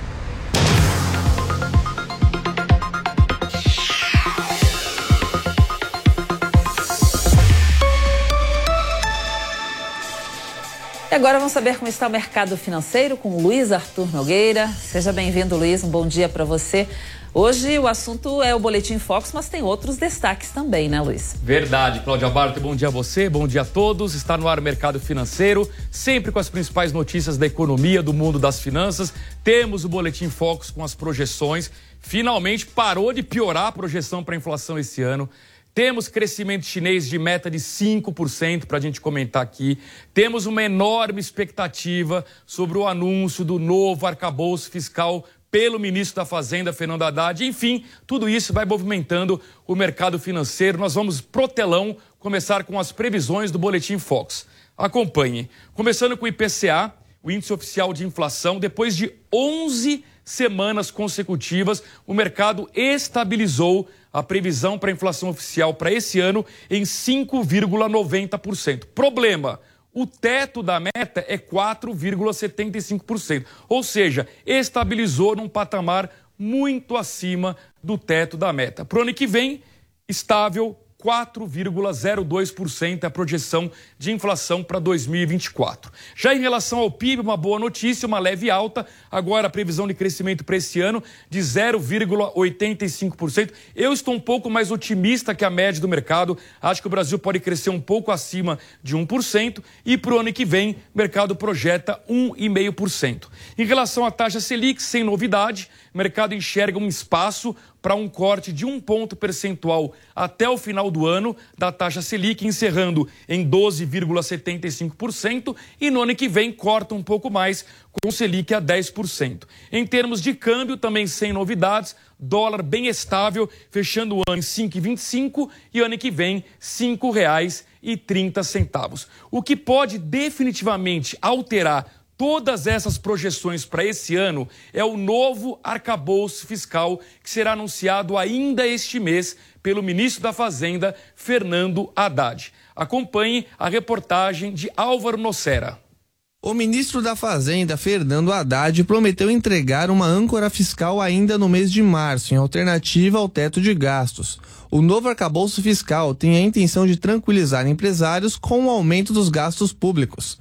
Mas, para o professor de economia da FGV, Mauro Rochlin, a nova âncora fiscal deve restringir também as despesas do novo governo, e não apenas o lado da receita. Eu ressalto que também é importante que essa âncora fiscal preveja algum tipo de contenção de despesas, que esse ajuste não seja feito exclusivamente pelo lado da receita, porque se ele for feito exclusivamente da receita, ele vai representar uma carga tributária maior. O novo arcabouço é muito esperado pelo mercado financeiro e pode diminuir a taxa de juros. Se o mercado entender que essa âncora fiscal vai ser de fato praticada, ah, o reflexo disso vão ser dois. Em primeiro lugar, uma taxa de juros menor, porque essa âncora vai representar um risco menor e, consequentemente, vai possibilitar que o central pratique uma taxa básica, uma taxa Selic menor.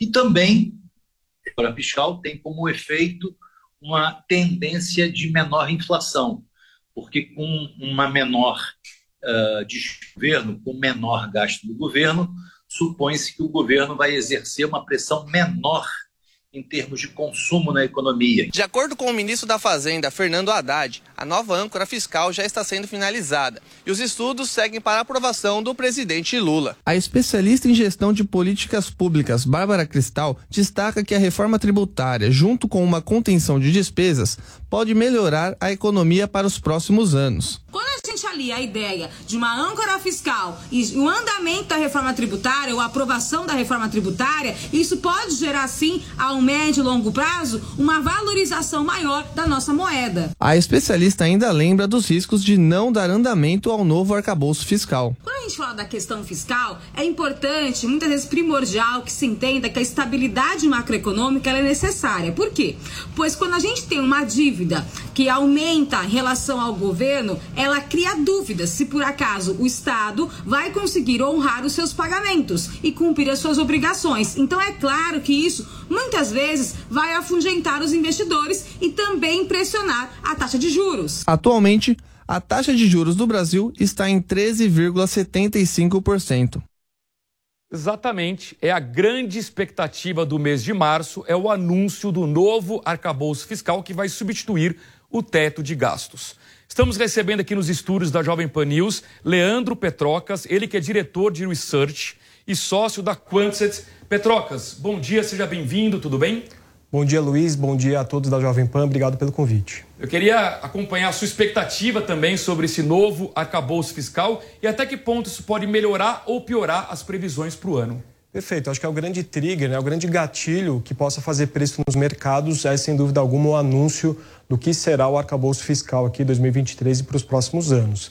Não parece que o governo atual vá querer realmente fazer uma contenção de gastos, então isso não soa bem aos ouvidos dos agentes do mercado, mas claro, vale um voto de confiança. Vamos aguardar ver essa proposta e como também será o trâmite no Congresso. A gente sabe que o Congresso atual é um pouco mais conservador e muito possivelmente não vai permitir grandes manobras ou algum tipo de ação muito disparate ou muito contundente no que tange a questão fiscal do país. Agora, Petrocas, vamos nos colocar no lugar do Banco Central. Digamos que o governo venha, anuncie esse novo arcabouço fiscal, talvez com uma ênfase maior em receita, menos em despesa. A grande pergunta que fica é: haverá ou não espaço para o Banco Central começar a cortar juros ainda este ano? Perfeito, espaço há, mas naturalmente muito condicionado ao fiscal. Se você tiver um fiscal muito frouxo, naturalmente o impacto tem que ser no monetário, ou seja, taxa de juros elevada para conter a inflação, que é naturalmente a grande missão do Banco Central. Ou seja, há sim espaço Naturalmente, há uma expectativa de que o mercado, do mercado em relação a essa decisão do Banco Central, né, nas próximas reuniões uh, do Copom, mas naturalmente muito condicionado aos termos e às condições que serão postas na mesa. É, o Brasil ele está na frente do, do, do, mundo no sentido de já estar tá mais perto do fim do aperto uh, monetário. As taxas de juros já saíram lá de 2 para 3,75. Agora é realmente aguardar as cenas dos próximos capítulos. Bom, o fato é que a gente vai tendo juros altos ao longo deste ano e isso afeta a sua decisão de investimentos. Daqui a pouquinho eu vou abordar esse assunto com o Petrox, mas eu queria antes conferir o mercado financeiro, ver como é que abriu o mercado nesta manhã de segunda-feira. Aqui no Brasil abriu meio de lado, vamos para o telão aqui conferir. Olha só, o índice Bovespa, ligeira alta de 0,08% aos 103.300 946 pontos. Lembrando que com essa pontuação, o mercado está no vermelho aqui no Brasil em pouco mais de 5%. Ou seja, quem colocou dinheiro em bolsa de valores desde a virada do ano está perdendo dinheiro, que não significa que não possa recuperar ao longo das próximas semanas. No próximo gráfico, a gente já vê o mercado global hoje, hoje repercutindo muito o anúncio do governo chinês de uma meta de crescimento para esse ano de 5%. É a meta mais baixa em duas décadas. Agora, boa notícia é que o crescimento chinês vai acelerar, porque no ano passado a China cresceu apenas 3%. Então, quer dizer, a segunda maior economia do mundo vai passar de um crescimento de 3% para um crescimento de 5%. Enquanto isso, na Europa e nos Estados Unidos, o grande debate é como combater a inflação sem exagerar demais na taxa de juros. Mercado europeu em funcionamento agora, francos subindo quase meio por cento. 0,47%. Em Londres, uma queda de 0,52%. Em Paris, alta de 0,32%. Madrid, 0,15%. Na Ásia, também comportamentos mistos. Xangai caiu 0,19%. Tóquio subiu 1,11%. Hong Kong, leve alta de 0,17%. No mercado americano, quem nos acompanha por imagens na Panflix, no YouTube, observa o fechamento da sexta-feira. Por quê? Porque o mercado americano está abrindo agora, às 11h30, pelo horário de Brasília, com uma leve tendência de alta. E no último gráfico, mercado de câmbio, a gente vai ver o comportamento do dólar, do euro e do Bitcoin hoje, subindo, dólar 0,20%, R$ 5,21, o euro em alta de 0,44%, R$ 5,55, Bitcoin praticamente estável, valendo 22.441 dólares. Então eu queria chamar de volta o nosso convidado aqui nos estúdios da Jovem Pan News, o Leandro Petrocas, ele que é diretor de research e sócio da Quantsys. Petrocas, queria saber o seguinte, como é que você orientaria o nosso público investidor num contexto aqui no Brasil de juros muito altos, o que em tese torna a renda fixa muito atraente, mas uma bolsa que também vem apanhando, gerando boas oportunidades de compras. O que fazer? Bom, primeiro que é importante o investidor ter uma carteira balanceada, não ter só renda fixa, nem somente renda variável. Então, o primeiro é uma alocação eficiente no que tange ao equilíbrio de quanto colocar em renda fixa, quanto colocar em renda variável. Claro que um investidor mais conservador pode surfar essa onda da Selic alta e ter excelentes ganhos né, nessa, nessa faixa de 13,75 ao ano num título atrelado à Selic. Agora, se o investidor quiser correr riscos, ele precisa ter em mente do horizonte temporal de análise. Porque muita, muitos ativos estão baratos na bolsa, sim, é verdade, mas podem continuar baratos por muito mais tempo e aí você tem o custo de oportunidade pesando.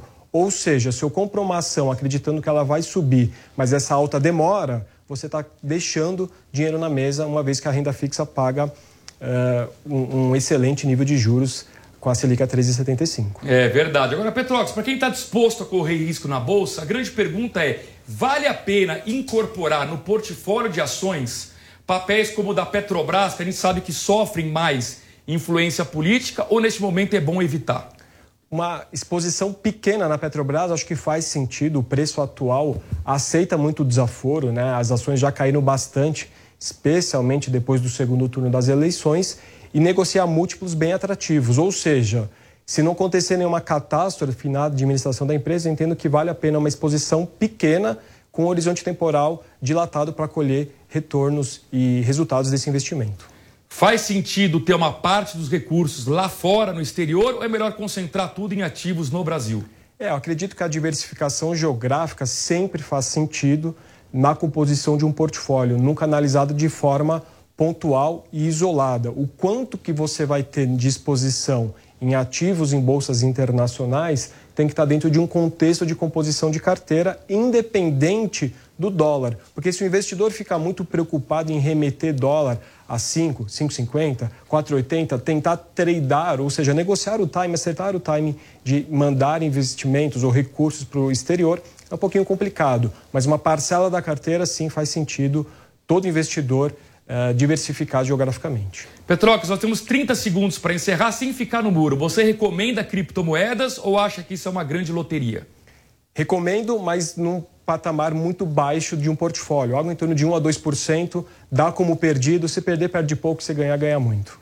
Muito bem, Leandro Petrocas, diretor de Research, sócio da Quantis, muito obrigado pela sua presença aqui nos estúdios da Jovem Pan News. Um grande abraço e até uma próxima oportunidade. Obrigado, Luiz. Obrigado a todos da Jovem Pan. Bom dia a todos. E para encerrarmos o mercado financeiro de hoje, uma notícia importante sobre vacinação. É a vacinação que garante a total reabertura da economia brasileira. E agora estamos entrando numa nova fase da vacina bivalente que, portanto, vai gerar maior proteção ainda para toda a população brasileira. Acompanhe a reportagem de Rodrigo Viga. O calendário de aplicação da vacina bivalente contra a Covid-19 está avançando aqui na cidade do Rio de Janeiro. A partir desta segunda-feira, podem buscar os cerca de 240 postos de saúde idosos de 68 anos ou mais eh, de idade. A vacinação é em forma escalonada. Perspectiva é que até o próximo sábado sejam imunizados aqueles de 60 anos ou mais de idade. A vacinação bivalente contra a Covid começou por aqui no município do Rio de Janeiro no final do mês de fevereiro. Inicialmente, a vacinação estava voltada para aqueles de mais de 70 anos de idade. Porém, imunossuprimidos com 12 anos ou mais de idade podem buscar os postos de saúde do município para se vacinar contra a doença, para fazer uso dessa vacina bivalente. De acordo com a prefeitura, por enquanto, a procura ainda é regular, relativamente modesta por essa vacina bivalente. O município está motivando, incentivando as pessoas a buscarem os postos de vacinação. Inclusive, nessa segunda-feira, quatro postos serão reabertos aqui na cidade do Rio de Janeiro. Um deles no Museu da República e outros na Zona Norte e na Zona Oeste da capital do Rio, Rodrigo Viega.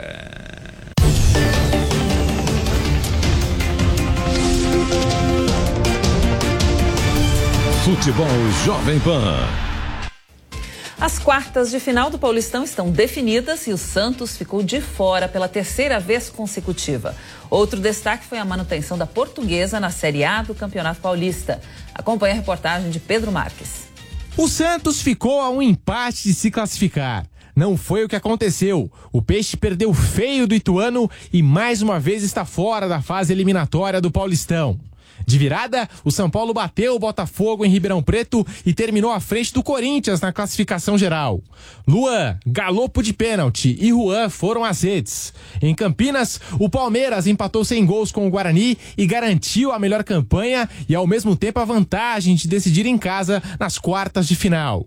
Assim, ficaram definidos os confrontos na fase eliminatória do Paulistão. Bragantino e Botafogo de Ribeirão Preto, Corinthians e Ituano, Palmeiras e São Bernardo, São Paulo e Água Santa. As datas e os horários serão divulgados pela Federação Paulista em congresso técnico a ser realizado nesta segunda-feira.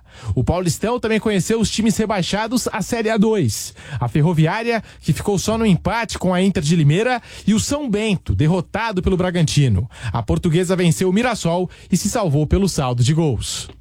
Três clubes paulistas lideram o Brasileirão Feminino da Série A após duas rodadas: Corinthians, Palmeiras e Ferroviária. Acompanhe na reportagem de Giovanni Chacon. Enquanto o futebol masculino no Brasil ainda vive os campeonatos estaduais, o Brasileirão Feminino já começou. A segunda rodada está terminando e neste domingo tivemos apenas dois jogos. A forte equipe do Palmeiras visitou o Real Brasília e somou mais três pontos. Passeio do Verdão por 3 a 0 que com resultado foi para a vice-liderança do torneio. Já o Flamengo, que começou mal o campeonato, recebeu o Havaí Kinderman e também venceu por 3 a 0 sem sustos. Na tabela atualizada, o Corinthians é o líder com duas vitórias em dois jogos e 20. É isso aí, 20 gols marcados. Duas vitórias arrasadoras contra o Ceará por 14 a 0 na estreia e 6 a 0 contra o Ariquemes na sexta-feira. Além disso, as Brabas do Timão, como é conhecida a equipe feminina do Corinthians, é a maior vencedora do torneio, com quatro títulos e é atual campeã. Nessa segunda, Grêmio e Atlético Mineiro fecham a segunda rodada às 8 da noite. Ao todo são 15 rodadas, e quando isso terminar, as quatro últimas equipes serão rebaixadas e as oito primeiras se encaram em um sistema de mata-mata é o futebol feminino ganhando cada vez mais espaço no cenário nacional e Internacional.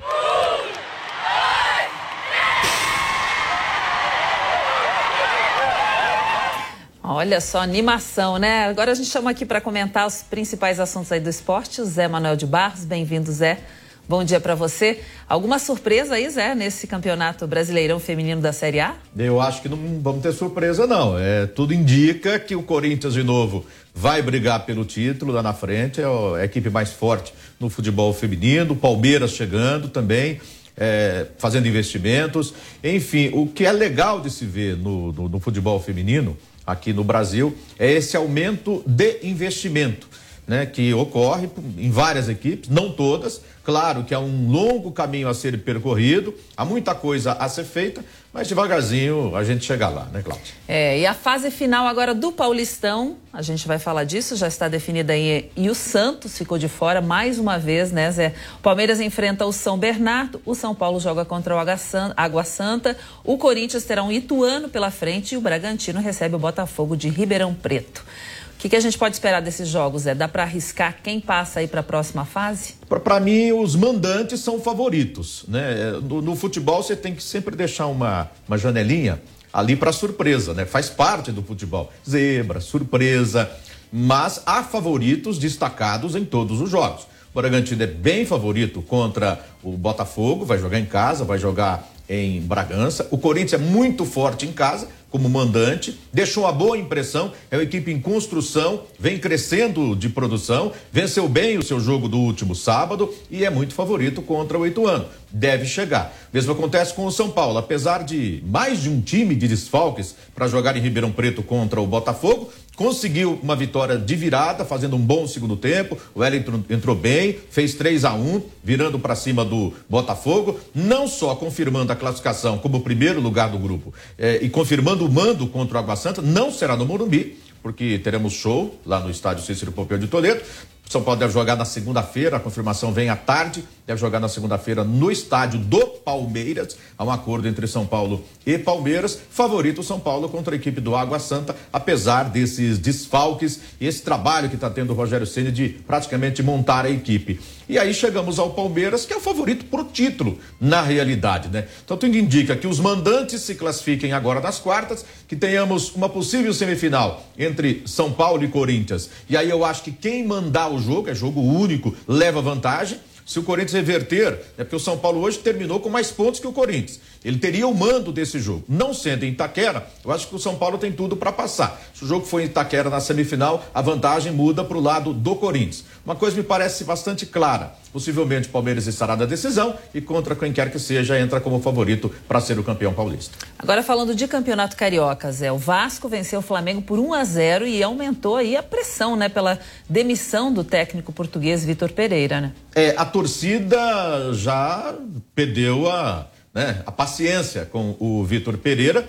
É, perdeu tudo que foi possível nesse começo de temporada, né? A Supercopa para o Palmeiras, não chegou à final do Mundial de Clubes, perdeu a Recopa para o Del Valle. No clássico que ele ganhou contra o Botafogo, estava assistente, nem estava ele, e perdeu o clássico contra o Vasco. Se vencesse ontem, seria campeão da Taça Guanabara, de forma antecipada perdeu o jogo, o Vasco ganhou por 1 a 0 resultado justo, ainda colocou duas bolas na trave, ainda perdeu um pênalti, ou seja, inquestionável a vitória do Vasco da Gama contra o Flamengo, que está cobertor curto. Quando tenta acertar a defesa, não consegue atacar direito, quando tenta melhorar o ataque, tem problemas defensivos, mas assim, internamente, no vestiário, me parece que os jogadores eh, dão declarações positivas em relação ao Vitor Pereira. A diretoria também diz que vai bancá-lo, que ele continua, mas as especulações já citam Jorge Jesus, São Paulo, Claro tem que esperar o final da temporada, a, a final da temporada europeia para uma substituição.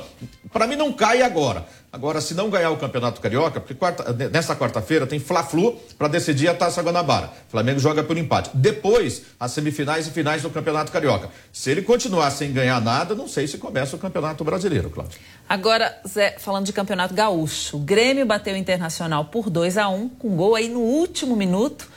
Com esse resultado, a equipe disparou na liderança e o Inter está em segundo, mas ambos estão classificados para a fase final, né? Perfeito, deve se reencontrar na decisão do Campeonato Gaúcho. Tem a fase semifinal ainda, né, que terão confrontos contra, confrontos contra equipes do interior lá no Rio Grande do Sul, mas tudo leva a, a crer que teremos uma decisão, a repetição de mais dois grenais para as finais do Campeonato Gaúcho. Fazia tempo, né? Um ano que não se enfrentavam. Deu Grêmio, o jogo foi na arena do Grêmio, o Grêmio venceu por 2 a 1 um, precisou de um gol lá no finalzinho, mas porque perdeu muitas oportunidades. O Grêmio fez um primeiro tempo melhor, perdeu várias chances de marcar. O Inter chegou a um empate, mas no finalzinho o Grêmio, eu acho que colocou a verdade do jogo, né? O Grêmio foi melhor no clássico, mas o principal foi que eles jogaram. Grêmio e Inter quiseram o jogo na partida de ontem. A gente andou tendo alguns grenais ultimamente com muita briga, com muita confusão, jogo mais brigado do que jogado. Ontem não. Tanto o Grêmio quanto o Inter quiseram o jogo, quiseram jogar. E pra, antes que alguém me pergunte, o Luiz Soares, né, que fez o primeiro grenal dele com a camisa do Grêmio, era uma grande atração, não fez gol, mas com boa participação no jogo, como o Grêmio foi bem como um todo.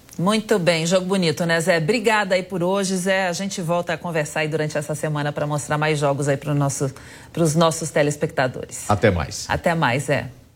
Bom, a temporada 2023 da Fórmula 1 começou do mesmo jeito que terminou no ano passado, com Max Verstappen vencendo. O holandês ganhou no Bahrein e chegou a 36 vitórias na categoria. Novamente, ele vai ser o piloto a ser batido. A Ferrari decepcionou, Charles Leclerc até fez uma boa largada, mas o carro teve problemas e ele teve que abandonar a corrida. Mas o piloto do dia foi Fernando Alonso. O espanhol fez uma prova brilhante, ultrapassou Lewis Hamilton e Carlos Sainz. O piloto da Aston Martin ficou em terceiro e subiu no pódio na primeira corrida da temporada. Vamos mudar de assunto agora, voltar com os destaques de Brasília. Uma medida provisória do deputado Danilo Forte, do União do Ceará, pretende zerar novamente o ICMS sobre os combustíveis. De Brasília, a gente volta a conversar aí com o repórter Bruno Pinheiro, que tem mais informações sobre essa notícia. Bruno? Exatamente, Cláudia. Essa é uma emenda à medida provisória apresentada então no Congresso Nacional em resposta a uma decisão do ministro da Fazenda, Fernando Haddad, sobre essa reoneração em relação aos combustíveis. Recentemente, não muito distante, a gente assistiu uma verdadeira ginástica no Congresso Nacional sobre essa redução do ICMS, sobre zerar os impostos na verdade, e agora novamente essa emenda do deputado Danilo Forte, novamente sobre zerar as alíquotas de contribuições incidentes sobre as operações realizadas com a gasolina, álcool, o, o combustível, também sobre a querosene de aviação e de gás natural. É uma discussão muito ampla porque o governo alega que era importante voltar, ou seja, é, voltar é, receber esse imposto novamente, cerca de 29 bilhões de reais essa receita que era importante arrecadar. E aí essa retomada dos impostos federais. E aí essa discussão é uma emenda então que foi apresentada. Existe uma expectativa, existe um cenário, um ambiente para que possa conseguir ser aprovado e zerar até o final do ano, até o mês de dezembro. Segundo o deputado Danilo Forte, já tem diversos impostos, ou seja, a comunidade já, já havia colocado em discussão, isso já havia sido aprovado no Congresso Nacional e é importante respeitar essa decisão do Congresso em continuar zerado o imposto federal. Então, está apenas iniciando mais uma discussão em resposta diretamente a Fernando Haddad, ao ministro da Fazenda. Então, a gente vai aguardar essa discussão, a opinião dos, do consumidor também é muito importante, porque gera nas redes sociais, acaba incomodando o deputado federal e, diante disso, altera o cenário esse placar de votação. Então, acabou de ser apresentado. Claro que vai ser importante vários discursos ainda até chegar a um consenso, mas é uma emenda a essa medida provisória que volta a onerar os combustíveis, a gasolina, o etanol, o gás de cozinha também e o combustível de avião. Então, se for aprovado, se for acatado, então essa emenda, até o final do ano, novamente o imposto seria zerado. A gente vai acompanhar a qualquer economia, é muito importante, né, Cláudia? Sobrar dinheiro no bolso é muito importante. Alguns alegam que o imposto ele retorna de outra forma, né? Mas, de fato, esse aumento todo mundo acaba sentindo no supermercado, numa loja, enfim, porque isso tudo é, chega até o consumidor através do combustível. Aumentou no combustível, aumenta no, no supermercado e outros itens também que nós é, utilizamos durante o dia a dia, Cláudia. É, tudo acaba aumentando e essa preocupação né, do consumidor, que acaba aumentando, é um reflexo desse aumento aí também. Obrigada, Bruno. Bom trabalho para você por aí. Bom, o Superior Tribunal de Justiça anulou a condenação do ex-tesoureiro do PT, Delúbio Soares, na Lava Jato. O STJ mandou o processo por lavagem de dinheiro para a Justiça Eleitoral. A repórter Luciana Verdolim tem mais detalhes. Olha, o ministro Ribeiro Dantas, do Superior Tribunal de Justiça, anulou uma condenação contra o ex-tesoureiro do PT, Delúbio Soares, por lavagem de dinheiro e enviou o processo para a Justiça Eleitoral. O entendimento do tribunal é que, se houver menção a crimes eleitorais em ações penais, seja na descrição da denúncia, seja na decisão judicial, a competência para analisar o caso será sempre da Justiça Eleitoral. Ou seja, ele declarou a 13ª Vara de Curitiba como incompetente para julgar o caso. Delúbio foi condenado pelo então juiz Sérgio Moro a seis anos de prisão. A denúncia foi feita pela Lava Jato do Paraná. Vale ressaltar que o caso envolve um suposto empréstimo fraudulento de 12 milhões de reais. O valor depois teria sido transferido a um frigorífico e usado em campanhas políticas.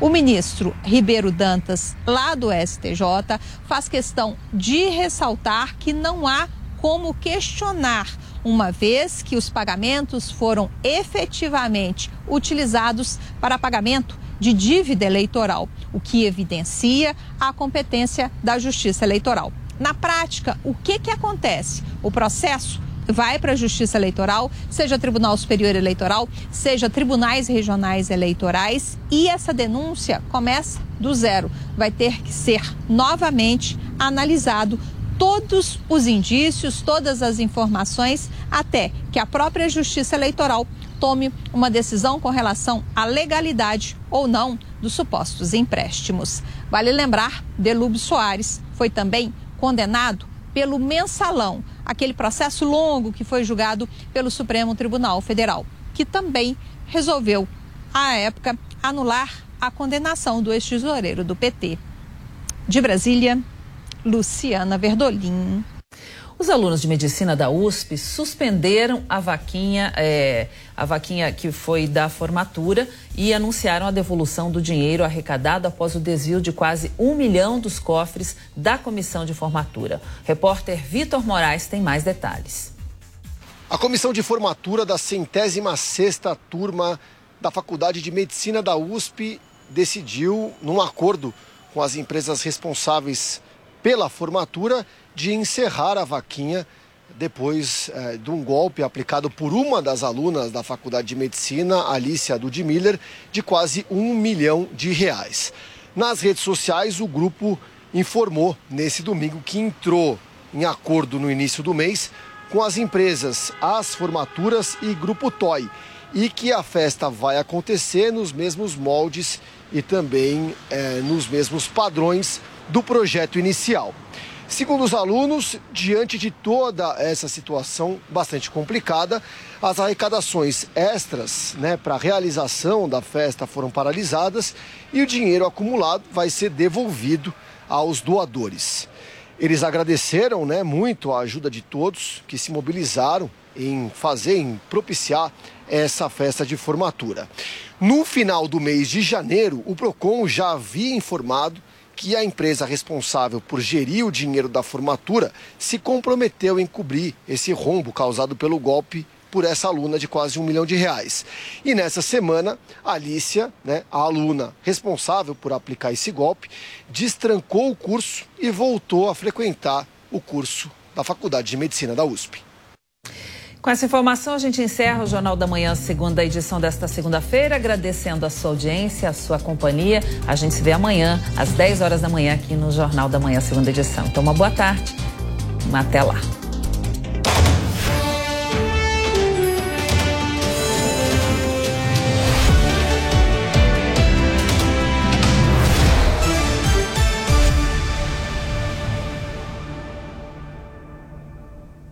A opinião dos nossos comentaristas não reflete necessariamente a opinião do Grupo Jovem Pan de Comunicação. Realização Jovem Pan News. A notícia em tempo real. Jovem Pan News. Informação, esporte e entretenimento. 24 horas por dia. Assista a Jovem Pan News na sua TV por assinatura. Pelo canal 576 na NET. Claro TV, Sky e DirecTV Go. Pelo canal 581 na Vivo TV ou pela Oi Play. E acompanhe também nas parabólicas. Fique bem informado na Jovem Pan News. Jovem Pan News. Todo dia você confere o melhor do humor, a música que você curte e informação com quem tem opinião de verdade. Mas nem sempre dá para escutar o programa que você quer no horário que passa, não é? Então acesse jovempan.com.br barra podcasts ou seu aplicativo preferido e leve a Jovem Pan onde for. A Jovem Pan tem um podcast certo para você. Notícias, esportes, entretenimento, tudo feito para você ouvir onde e quando quiser. Você quer ficar por dentro de tudo que acontece de mais relevante no cenário político e também econômico do nosso país?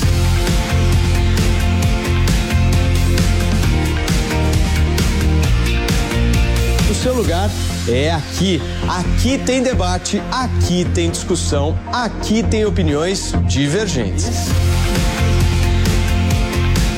Esse é o nosso 3 em 1 a partir das 5 horas da tarde, ao vivo, na Jovem Pan News. Jornal da Manhã. Começando o Jornal da Manhã para todo o Brasil. Pânico. Paniqueira no ar, meus bebês, diretamente dos estúdios faraônicos da Panflix. Futebol. Aí vem Adriano, limpou, vai bater, marcou! Agora toda a programação da Jovem Pan está em um só lugar. Panflix, a TV da Jovem Pan, de graça na internet. Baixe grátis na App Store ou no Google Play. Panflix. Assista onde estiver, na hora que quiser. Futebol na Jovem Pan. Um show de informação e opinião. Aqui, a mais vibrante transmissão com a palavra de quem faz o jogo e a emoção da bola rolando. Entre em campo na sintonia do melhor time de esportes do rádio brasileiro.